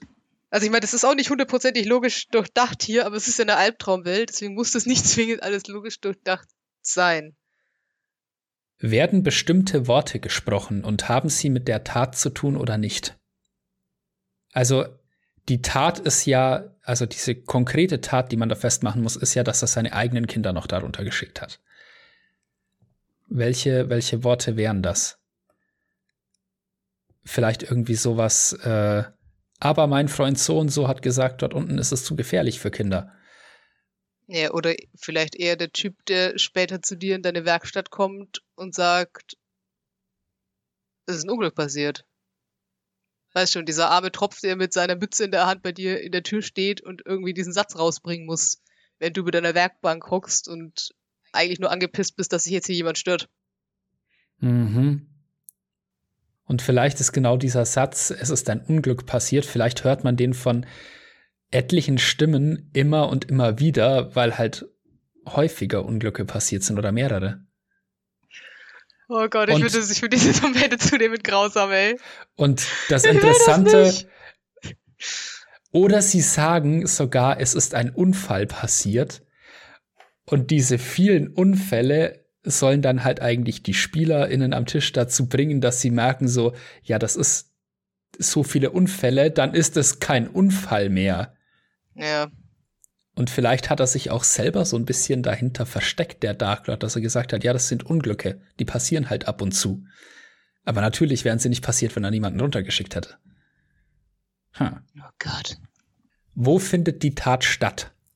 Ja, die Tat selber ja in seinem Haus, oder?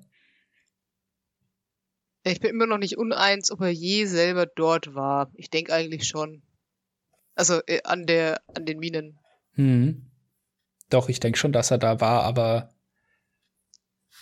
wissend, wie gefährlich es ist, selber nie reingegangen ist. Ja, klar, ich denke da irgendwie an so eine, weißt du, das doch in so Filmen, die im, keine Ahnung, ist das viktorianisches England oder so spielen, immer so diese Szenen, wo außenrum in Arbeiterkleidung alle in, mit so einem Blaufilter drüber äh, ihre dreckige Arbeit machen und in der Mitte ist dieser eine Typ in seiner Stadtkleidung, die glänzt. Nicht gerade, dass jemand vorne wegrennt und den Boden auspolstert, damit seine Schuhe den nicht berühren oder so und läuft da einmal durch und schaut interessiert und äh, ja, guckt aber eigentlich nur danach, ob die Güter nicht beschädigt werden. Mhm. So eine Art. Wenn die Tat vorüber ist, welche Beweise oder Anhaltspunkte bleiben zurück? Ein totes Kind und ein lebendes Kind. Das reicht auch, würde ich sagen. Ja, ich glaube, das reicht, ja. Und die letzte Frage ist, gab es Anzeichen oder Warnungen, was passieren würde? Ja, eindeutig. Das haben wir, glaube ich, geklärt. Ja, aber ich glaube, da geht es mir so darum, vielleicht, die, vielleicht funktionieren die Erdbeben dafür ganz gut oder so. Moment, wie interpretierst du jetzt die Frage? Ja, ich glaube, dass die Frage ja eigentlich so mehr darauf rausläuft. Wollen die dann nicht eher so in Sachen von, von Omen raus oder so? Also zum Beispiel, ich stelle mir da sowas vor wie, wenn wir jetzt bei Fluch der Karibik wären, da hat doch Commodore Norrington irgendwann versucht, Jack Sparrow in seiner Obsession zu verfolgen bis zum Horizont. Und dann ist dieser Sturm aufgezogen und er hat sich entschieden, durch den Sturm durchzusegeln und das hat am Ende alles seine ganze Karriere und so ja platt gemacht. Also wenn das quasi meine Szene wäre, würde ich sagen, es zieht immer wieder ein Sturm auf in dieser Domäne. Und es ist genau der Sturm. Ja, okay. Und dann sind das die, dann sind das die kleinen Erdbeben. Ja. Irgendwie so. I don't know.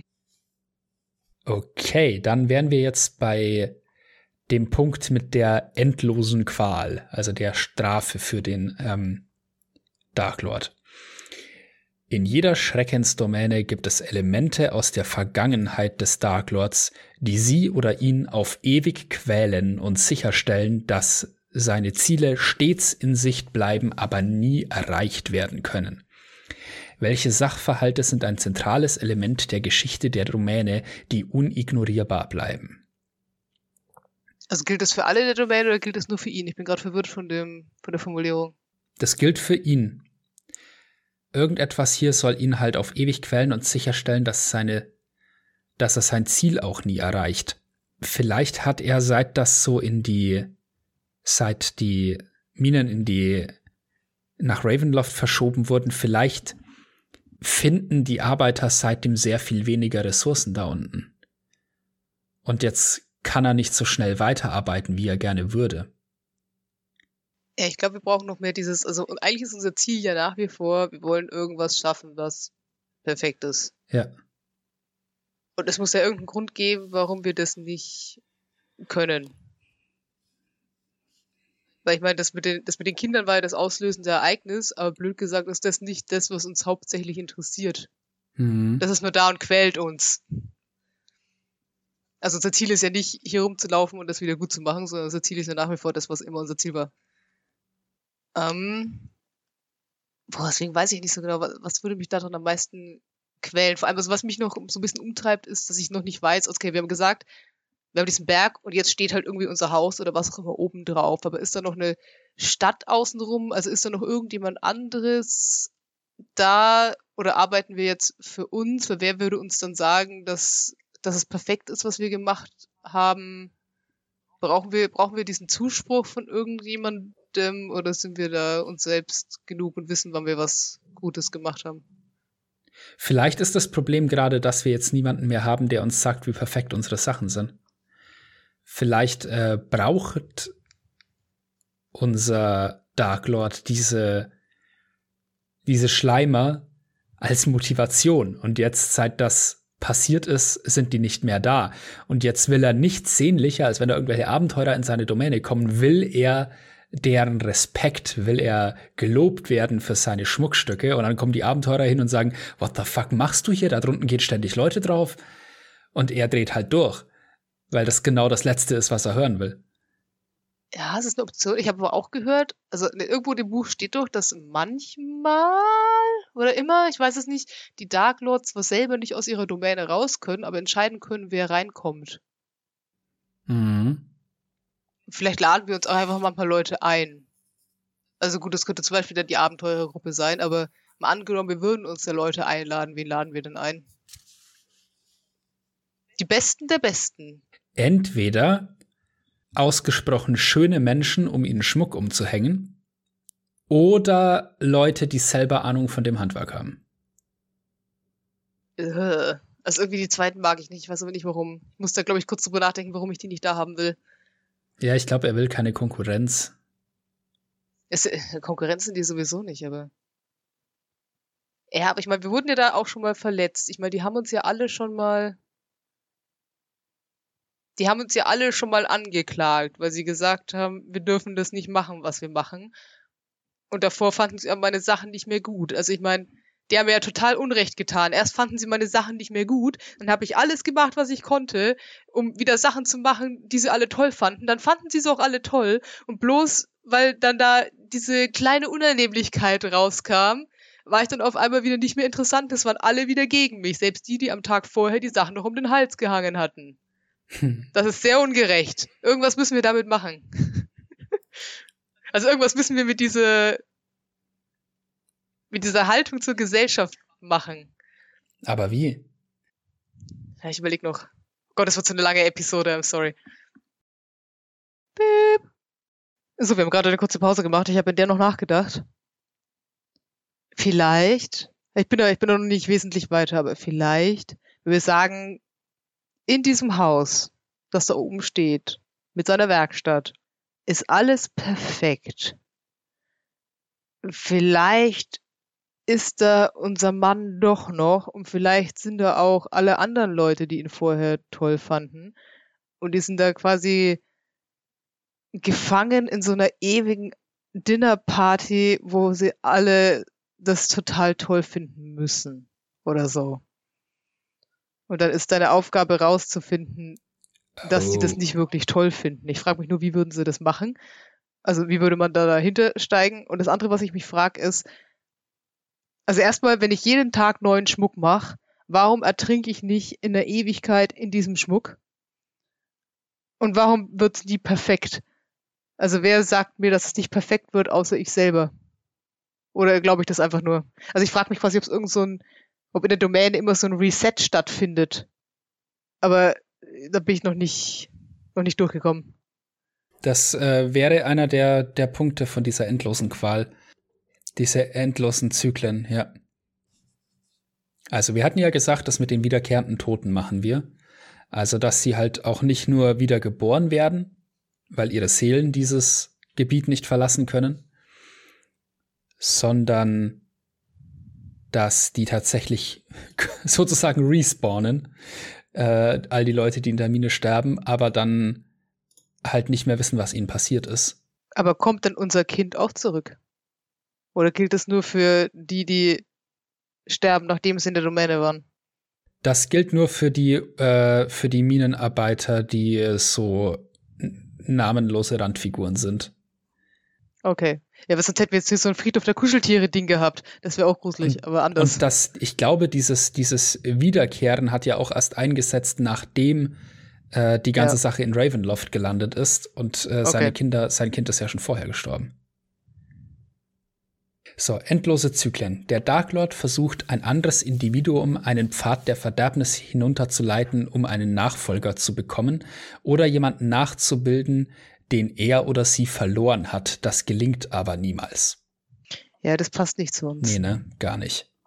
Ich glaube, was zu uns passt, ist dieser Punkt mit der Ignoranz. Der Dark Lord ist dazu verdammt, nicht aus seinen Fehlern lernen zu können oder sein eigenes Versagen wahrzunehmen und dazu verdammt, immer überzeugt zu sein, dass es dieses Mal anders sein wird.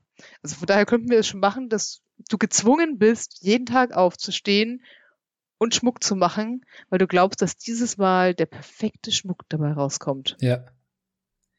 Ja, aber ohne dass das eine konkrete Ursache hat, gelingt es trotzdem einfach nie. Ja, die Frage ist dann, okay, was mache was mach ich denn damit? Was werfe ich dann einfach den Berg wieder runter? Das wäre ziemlich assi. Stell dir vor, Leute gehen in diesen Berg rein, holen die unter Einsatz ihres Lebens diese Diamanten da raus und ein paar Tage später hast du irgendwas damit gemacht, denkst dir, ja, das ist irgendwie nicht so gut und schmeißt es einfach weg. Das würde eigentlich super dazu passen und seine Geringschätzung gegenüber den Leuten in der Mine wiedergeben. Aber sind wir dann alle wirklich allein da oben in diesem Haus? Also sitzen wir quasi allein in diesem perfekten Haus und jagen das Gespenst unsere eigenen Ansprüche? Oder ist es da oben so ein, so ein nachgebildetes Ding von dem Moment, wo alles perfekt war und dann geht er jeden Abend ins Bett und denkt sich, nee, das ist es immer noch nicht, aber morgen, morgen kann ich was präsentieren, das haut sie um. Und also quasi, dass alle Leute genauso reagieren jeden Tag, wie er das sich erhofft, also dass er abends rauskommt und sagt, hier, das habe ich heute gemacht, schaut mal, wie toll. Und alle sagen, oh. Und dann ist er so zehn Minuten lang glücklich und dann geht er ins Bett und denkt sich, nee, nee, das war es immer noch nicht, aber morgen. Ja, ja, wir könnten das machen. Ich hätte noch alternativ so im Kopf dieses, dass da total viele Bedienstete sind und einige Leute da rumschwirren, aber wenn du halt genau hinsiehst, merkst du, niemand davon ist, steht nicht auf seiner Gehaltsliste. Das heißt, die einzigen Leute, mit denen er sich noch umgeben kann, sind die, die er direkt dafür bezahlt. Sonst will niemand mehr in seiner Nähe sein. Okay, also brauchen wir quasi nur unsere eigene Bestätigung oder nicht Bestätigung für das, was wir machen. Also war unsere Antwort daran, dass die Gesellschaft uns nicht mehr haben wollte, zu sagen, ja, ich brauche ja auch nicht. Ist das die Antwort? Weil wir wollten ja mal Ruhm. Also wir können das Ideal ja nachträglich umschreiben, weil wir merken, dass es nicht passt. Das ist ja kein Problem, aber. Dass es stattdessen Perfektion ist. Es war ja sowieso beides. Also unser, unser bisheriges Ideal war ja, du willst irgendwas machen, was total perfekt ist und dann willst du dafür von allen gelobt werden. Was ja aus dem Druck der Kindheit heraus durchaus Sinn machen würde. Weil wir haben ja anscheinend nie irgendwas gemacht, weil wir das wollten, sondern wir haben immer alles gemacht, damit Papa stolz auf uns ist. Ja, also das mit dem Ruhm ergibt schon Sinn. Und es ist auch irgendwie schwierig. Haben wir hier eine Qualitäts- oder Quantitätssache, warum er in dieses Bergwerk da äh, das Zeug da abbaut? Gibt's da nur da perfekt, da, nur da gibt's perfekte Steine? Okay. Das ergibt ja. dann Sinn mit diesem. Also wir, wir bringen ja keine 50.000 Stück was, weil so viel kann ich gar nicht verarbeiten. Ich warte auf den einen Arbeiter, der mir den einen Stein bringt, aus dem ich das eine Schmuckstück machen kann. Und dann ist alles wieder okay. Ja, das funktioniert. Also er will Ruhm erlangen, indem er das perfekte, er glaubt, er würde Ruhm erlangen, wenn er das perfekte Schmuckstück schafft, aber tatsächlich kennt ihn mittlerweile keiner mehr, weil er sich so in dieser Obsession verrennt hat und so äh, von der Bildfläche verschwunden ist, dass das nie wieder passieren könnte. Naja, also ich meine, aus seiner Domäne kriegt er ja das ja eh nicht. Ja, aber, ja, aber er weiß vielleicht gar nicht, er hat vielleicht gar nicht realisiert, dass in seiner Obsession, weil er seinen Palast da oben nie verlässt, vielleicht hat er nicht mal mitbekommen, dass die Stadt da draußen gar nicht mehr ist. Ja, aber ihm muss ja auffallen, dass sein Haus jetzt auf einmal auf einem Hügel steht, wo es vorher nicht war. Ach so, das, das, also das. nicht zwingend, die Dark Lords sind ja, die Dark Lords sind ja voll durch. Er muss es nicht checken, aber. Okay, okay, also das, das Haus ist erst dahin verschoben worden, als die, als er nach Ravenloft gekommen ist, oder? Meinst du? Ich dachte, das wäre quasi eine, eine, schöne Metapher zu sagen, dass er quasi unter seinem eigenen Haus sich durchtunnelt. Mhm. Ne? Im Prinzip könntest du das Haus auch irgendwo anders hinstellen, weil das mit den Erdbewegungen, so wirst du ja trotzdem spüren. Ich fand es nur quasi von der Bildsprache her witzig. Aber in der realen Welt würdest du ja nie ein Haus oder so ein edles Haus auf einen Berg setzen, der die ganze Zeit einbrechen könnte, ja. weil da unten drin Minenarbeiten stattfinden. Das heißt, das Haus wurde, sein Haus wurde aus der Stadt zu den Minenarbeitern hin verlegt quasi. Zu denen, deren genau. Tod er verschuldet hat. Ja. Also für mich wäre diese Domäne jetzt quasi mehr oder weniger rund. Also du hättest diese, diese Stadt und in der Mitte der Stadt diesen Hügel und obendrauf wäre dieses Haus und das ist die komplette Domäne. Mhm. Meine Frage wäre quasi nur, ob sich zusätzlich zu den Leuten in den Minen und ihm noch ein Teil der Gesellschaft mit ihm dahin geschoben hat oder ob die Domäne noch Leute hat wachsen lassen. Das gibt's ja irgendwie auch, die noch diesen Zweck erfüllen, ihm entweder zu sagen, wie toll alles ist, was er macht, oder den Zweck erfüllen, ihm jeden Abend zu sagen, dass es nicht gut genug ist, was er gemacht hat. Ich weiß es nicht. Vielleicht, aber das wäre jetzt total crazy, vielleicht wohnt da oben tatsächlich immer noch unser Mann mit dem letzten Kind. Also nicht mit dem, das gestorben ist, nicht mit dem, das unten bei den Minenarbeitern rumhängt, sondern mit dem letzten. Aber das ist nicht der echte, sondern das ist quasi eins von denen, also vielleicht ist das Kind echt, aber er ist auf jeden Fall nicht echt. Und er ist einer von denen, die die Domäne hat wachsen lassen. Und er ist im Prinzip nur da, ist die ganze Zeit kalt und abweisend und ignoriert uns total. Und immer wenn wir irgendwas fertig gemacht haben, rennen wir damit zu ihm hin, weil wir so sind, wenn ich ihm nur zeige, wie perfekt das ist, dann wird er verstehen, warum ich das alles gemacht habe und es ist alles wieder gut. Und es verändert sich aber nichts. Und dann bist du gezwungen, jeden Tag wieder drunter zu gehen, weil du denkst, wenn du ihm nur deine Obsession begreiflich machen kannst, dann wird er erkennen, dass es das alles wert ist und du hast nie irgendwas falsch gemacht. Das ist so fucked up. Großartig. ja! Entschuldigung, it's what I do. Alter, okay. Ja. Nächster Punkt wäre entsetzliche Erinnerung. Die Domäne ertrinkt in symbolischen Erinnerungen an die Unzulänglichkeit des Dark Lords. Im Zweifelsfall gibt es buchstäbliche Gespenster der Vergangenheit, die ihn heimsuchen. Was sind diese symbolischen Erinnerungen? Naja. Die braucht man nicht alle, oder? Nee. Also braucht man jeden dieser Punkte? Nee. Also ich finde eigentlich schon, ich finde eigentlich quasi schon dieses Ding, dass du da ewig mit den gleichen Leuten wohnst, die, wenn sie sterben, einfach immer wieder kommen und keine Ahnung haben, dass sie gestorben sind, zusätzlich zu dieses, diesem Anflug von täglich grüßt das Murmeltier, weil ja jeden Tag das Gleiche passiert. Ja. Finde ich eigentlich schon unangenehm genug. Und was dann noch der letzte Punkt wäre, den wir nehmen könnten, unangenehme Hoffnung. Das Objekt der Begierde des Dark Lords, meist dessen Bindung, ist präsent und offensichtlich, aber dennoch unerreichbar. Das lässt den Dark Lord hoffen, ohne dass er das jemals abstellen könnte. Und das lässt ihn irrational handeln. Naja, das ist ja das, dass er immer noch drauf hofft, den perfekten Schmuck herzustellen und immer noch drauf hofft, dass dann alles besser wird. Ja, es ist so romantisch auf eine schlimme Art und Weise. Yep. Ich will jetzt irgendwie, dass er glücklich wird, aber er ist so ein Arschloch. oh je. Das war eine schlechte Idee. Warum haben wir das gemacht? Überblick über die Domäne wäre das letzte. Orte, sie sollten denen ähneln, die in der Vergangenheit des Dark Lords erscheinen. Und dann müsste man die Orte mit tiefsitzenden Details verbinden und grausamen Details. Also die wichtigsten Orte der Domäne sollten verzerrt sein durch die Schatten des Dark Lords. Und man soll eben auch Gegensätze kombinieren dabei, wie zum Beispiel süße, aber sehr rachsüchtige Kinder.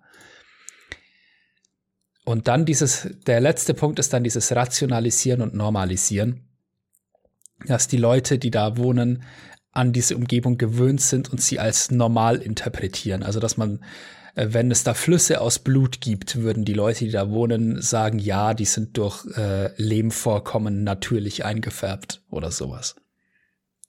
Das heißt, da ist auch ein Schönreden mit dabei. Ja, hier steht es auch, viele Einwohner der Domäne sind äh, geschaffen von den dunklen Mächten und die Domäne ist die einzige Realität, die sie kennen. Also die Orte, die wir haben, ist einerseits das Landhaus sozusagen auf diesem Berg. Und der Berg und die Stadt außenrum und die Minen im Berg. Genau. Ich stelle mir nur gerade witzig vor, weil quasi, also die, eine der ersten Sachen, die er, also nicht der erste Sachen, aber früher oder später würde der Punkt kommen, wo die AbenteurerInnen merken würden, du, du bist gestern in die Mine gegangen und dann ist diese Mine zusammengestürzt. Warum sitzt du jetzt heute früh hier am Tisch und isst dein Brei? Das macht keinen Sinn. Ja. Was die Person dann sagt, das ist, glaube ich, ähm, spannend. Huh. Und wie die Kinder in dem Moment gucken. Ja, ja. Uh. Und inwiefern sind die Orte verzerrt durch die Schatten des Dark Lords? Also wie, wie machen wir die besonders und gruselig? Wie würde die Stadt irgendwie auffällig sein? Was wäre an der seltsam und schaurig? Du hast keinen Friedhof. Oh yeah. Ja, die ganzen, also ich meine, die ganzen Kinder sind halt merkwürdig. Ich frage mich auch gerade, dass der Grund, ob der Grund, warum die Kinder so merkwürdig sind, außer natürlich um den Dark Lord hier zu foltern, ob das auch deswegen ist, weil sie quasi Molly mit verschoben haben und die sich ja daran erinnert, was wirklich passiert ist. Und dass deswegen die ganzen anderen Kinder auch dagegen immun sind, nicht zu verstehen, was passiert. Ja. Weil das ist quasi alles mehr oder weniger kleine Kopien von Molly sind. Wow, okay, ja, das wäre auch eine Option. Nicht, nicht Kopien, Kopien, aber. Ja. Du weißt schon, also ich, ich mag immer diesen Punkt, dass die Kräfte die Leute ja im Prinzip auch so ein bisschen wachsen lassen, wie sie die Ja, brauchen. und dann haben sie war quasi Molly das Vorbild und die anderen hat man nach Molly abgezeichnet, sozusagen. Das heißt, die sind alle so ein bisschen ähnlich. Ja, also nicht unbedingt ein bisschen ähnlich, aber alle, alle auf ihre Art und Weise weird. Ja. Ich dachte nur, dass quasi so Molly dieses Molly ist so die ansteckende Krankheit. Wenn sie ein anderes Kind antippt, dann checkt das Kind ab sofort, was passiert. Und da ja in dieser Stadt nicht, naja, obwohl, wenn keine Leute sterben und in dieser Stadt aber neue Kinder gäbe, dann hätten wir irgendwann eine Überbevölkerung. Mhm. Heißt es, die Stadt resettet sich einfach täglich? Und die einzigen, die sich halt nicht mit resetten, sind die Kinder? Boah, das ist schwierig. also die müssen ja auch keinen Sinn machen. Vielleicht haben die Leute dieser Stadt einfach keine zusätzlichen Kinder. Ist ja eine Albtraumdomäne. Ja. Es muss, muss nicht ja, logisch lass uns sein. sagen, dass da einfach keine neuen Kinder dazukommen, aus irgendeinem Grund. Okay, aber sagen wir mal, Papa geht in die Mine und es gibt einen Unfall und Papa ist tot. Was passiert dann? Schlägt dann die Uhr Mitternacht und er ist einfach wieder da? Ja, am nächsten Tag äh, liegt er wieder in seinem Bett am Morgen. Ja, und es gibt ja auch niemanden zu beerdigen. Also man kommt nie in die Gelegenheit, irgendwie jemand da auf einem Friedhof äh, beerdigen zu wollen, weil wenn, dann ist die Person ja unter den, äh, unter den Geröll. Trümmern. Und da hat man sie liegen lassen. Ja, das, das stürzt immer alles genau so ein, dass du die nicht mehr rausgezogen bekommst. Ja. ja. Du tunnelst einfach am nächsten Tag da weiter, wo du aufgehört hast und passt schon. Wie ist die, wie sind die Minen ungewöhnlich? Ja, wahrscheinlich ist es so ein Moment, wenn du in die Minen reingehst, dass du dir, naja, also die tunneln da ja jeden Tag. Das heißt, realistisch müssten die irgendwann auf der anderen Seite rauskommen. Mhm. Aber das tun sie nie. Ja. Sondern es sind einfach endlose Minen und du tunnelst für immer, unabhängig davon, wie groß der Berg ist. Das heißt, die, die Gänge sind einfach unendlich, meinst du? Ja, also halt die Gänge, die schon gegraben mhm. wurden.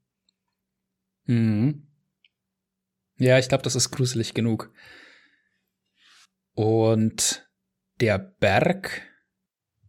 Also ich meine, ich stelle mir auch ja diese ganze, ich glaube, das kommt dann viel darauf an, wie du es am Tisch spielst. Aber im Prinzip stelle ich mir vor, dass diese ganze Minenbevölkerung so ein bisschen wie so ein Uhrwerk abläuft. Also es sind jetzt keine Leute, die sonderlich viel Emotionen zeigen oder sogar freudig wären, sondern du hast da diese ganzen blassen Gestalten, die sich täglich morgens mit der Pfeife erheben, in den Berg reingehen, abends aus dem Berg rausgehen, oder auch nicht. sich hinlegen, ja, sich hinlegen, schlafen. Am nächsten Tag stehen alle wieder auf und das Ganze beginnt von neuem. Also ich glaube, das ist ja, es ist nicht nicht hübsch einfach. Ja. Also ich glaube, mit denen zusammen in die Mine zu fahren, ist schon gruselig genug. Und ich meine, du kannst ja immer, also, wenn, wenn, du das Gefühl hast, es reicht nicht, kannst du noch ein paar Kinder mitschicken, die da mit ihren Laternchen vor dir hergehen müssen, um zu gucken, ob da hinten der Gang stabil ist. Äh, naja. Brrr. Hält dich ja keiner davon ab. Ich frage mich gerade, ob, wenn den Kindern was passiert, ob die Kinder dann auch respawnen. Oder ob denen einfach per Design nichts passiert. Vielleicht passiert denen nichts mehr und vielleicht trägt das zur, zur Folterung unseres Dark Lords bei, dass sein Kind das letzte war, das in den Minen gestorben ist.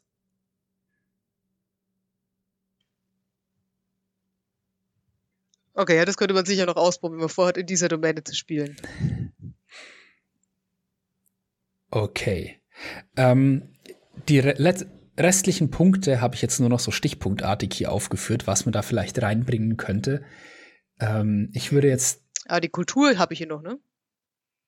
Also eigentlich käme in diesem, wie man eine Domäne entwickelt, jetzt dieses ganze Kulturzeug, was die Leute fürchten, was die Leute mögen, äh, was sie brauchen, was sie aber nicht haben, wie es halt so ist.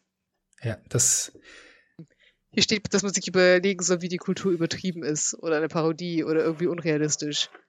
Ich glaube, diese kleinen, im Prinzip Roboter sind sehr unrealistisch. Ja, auf jeden Fall. Vor allem im Prinzip, wenn es so eine ganze Minenarbeiterstadt ist und niemand da drin irgendwas anderes macht, dann müsste sich im Prinzip auch das ganze Essen und so jeden Tag respawnen, weil es gibt ja keine Bauern. Ja. Oh Gott. Die greifen einfach jeden Morgen in den Schrank und egal, was du am Vortag gegessen hast, das ist auch alles wieder da. Oh Gott, ja. Okay, was ich noch aufgeschrieben habe, also das mit den kulturellen Spezifikationen. Ansonsten, glaube ich, überspringen wir jetzt mal, da haben wir genug.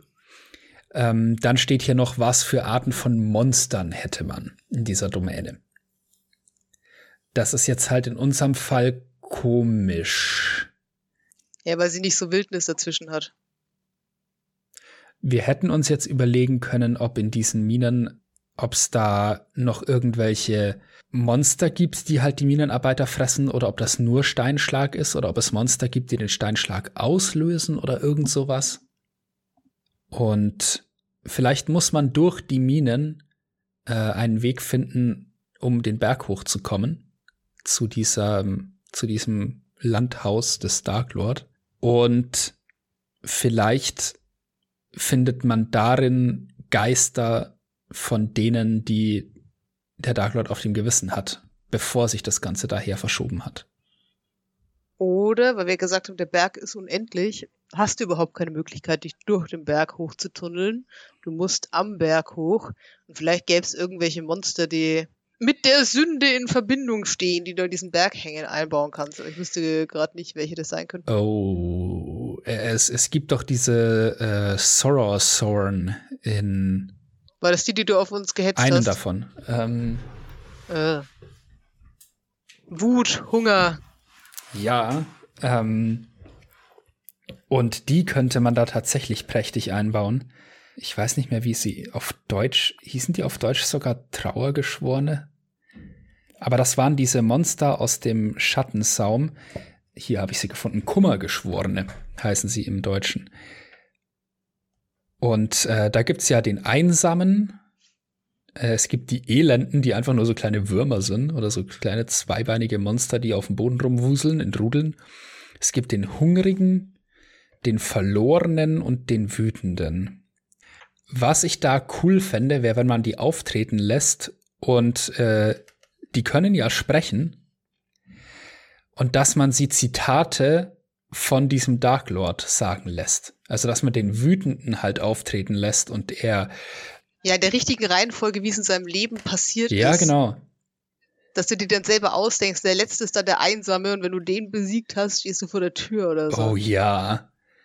Also dass du man, man kann die ja auch, wenn man Bock hat, ein bisschen umschreiben, so dass sie vielleicht äh, ja, dass man aus dem Hungrigen vielleicht irgendwie einen, ja, den Ehrgeiz macht oder die Ehrsucht.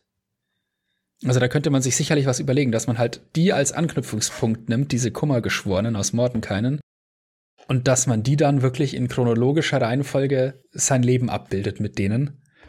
Ich stelle mir gerade vor, ob das mit der, ob zum Beispiel das mit der Airsoft, ob die schon immer fragen, ob sie irgendwas toll gemacht haben und dann ist es aber so wie bei, wie bei diesem japanischen äh, Neuzeitmonster, bei dieser Frau mit dem reingeschnittenen Lächeln, die dich immer fragt, ob sie hübsch ist und egal was du sagst, das ist scheiße für dich. Und genau sowas ist es dann und die kommen dann ständig und wollen irgendwas von dir. Oh ja. Ja, und vielleicht ist das man bei denen noch ganz abgedreht und die haben irgendwie dann, äh, weil sie halt da Vielleicht haben die dann sogar irgendwie äh, Schmuck aus Knochen dabei, den sie dir hinhalten oder sowas. Dass es noch ein bisschen abgedrehter ist und ein bisschen mehr besser zu dieser Figur von diesen Trauergeschworenen passt. Ja, habe ich mir auch überlegt, ob die dann quasi irgendwie kommen mit, ja, mit den Leuten, die sie das letzte Mal getötet haben und die fragen, ob das jetzt toll war oder so. Ja. Da müsste man noch drüber nachdenken. Aber irgendwas, aber vielleicht irgendwas, irgendwas mehr psychologisch Horrorartiges, als dass sie dir den Kopf hinhalten.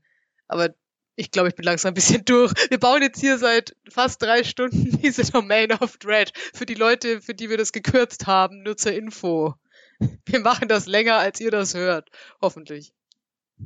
Okay, ich würde sagen, wir verzichten auch darauf, da jetzt ein Abenteuer dafür zu entwerfen. Wir, äh, was wir noch machen könnten, wäre ähm, uns zu überlegen, was muss passieren, damit diese Domäne untergeht? Kann man diesen Dark Lord töten? Falls ja, wie? Wie kommt man da wieder raus, wenn man mal drin ist? Ich könnte mir vorstellen, dass irgendwas passiert, wenn man den Geist, äh, dass man, also wenn man eines der Kinder dem Dark Lord gegenüberstellt. Entweder das, das gegen ihn, oder das, das ihn so hasst, weil sein Geschwisterkind draufgegangen ist. Das ist die einzige Kreatur, die ihn töten kann. Habe ich auch überlegt, wäre aber arg grausam. Ja, ja, das ist, äh, würde ins Ravenloft-Setting passen. Oder, also entweder das oder das Gespenst des gestorbenen Kindes dass er sich irgendwie verändert, wenn dieses Kind dabei, wenn dieser, wenn er diesen Geist sieht und dann irgendwie erst angreifbar wird oder irgend sowas.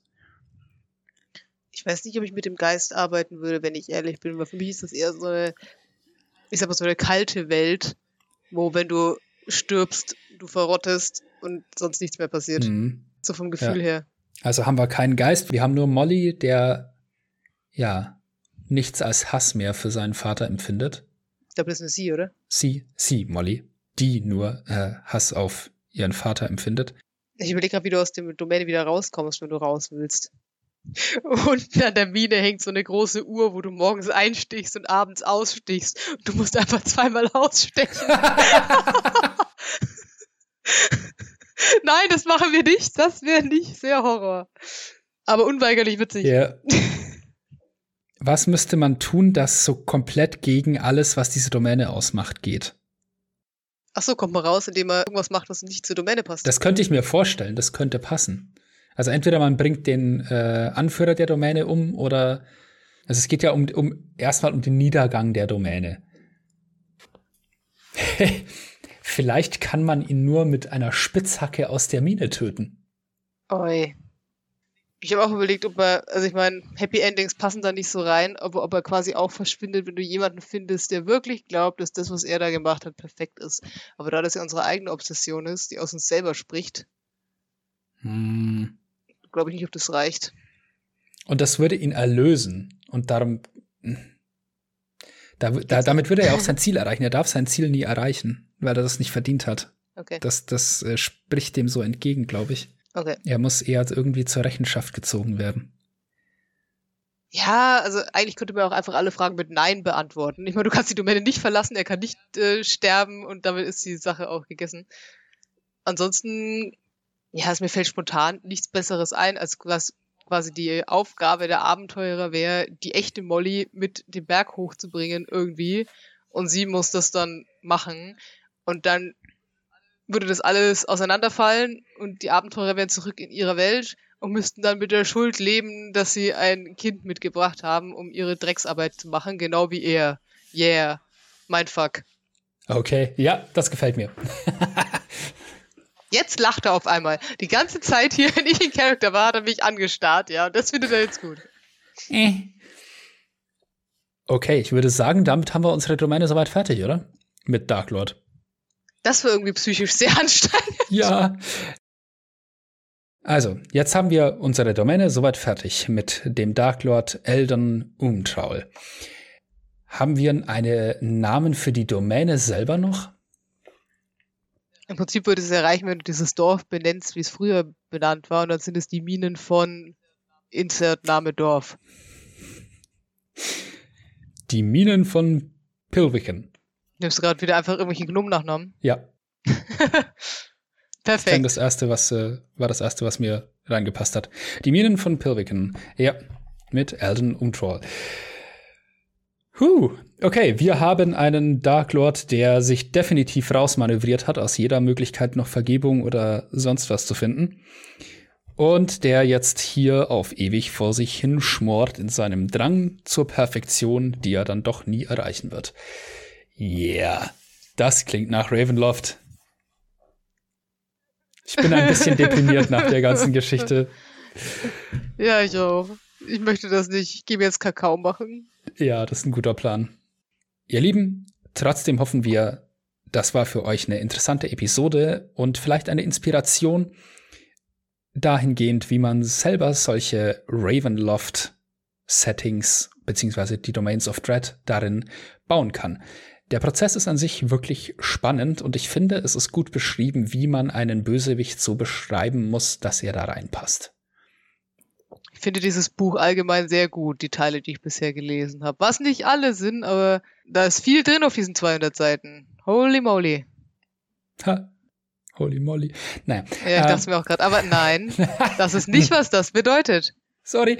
Ähm, ja, ihr Lieben, wir hören uns ansonsten in der nächsten Episode wieder. Und bis dahin, macht's gut. Ciao, ciao.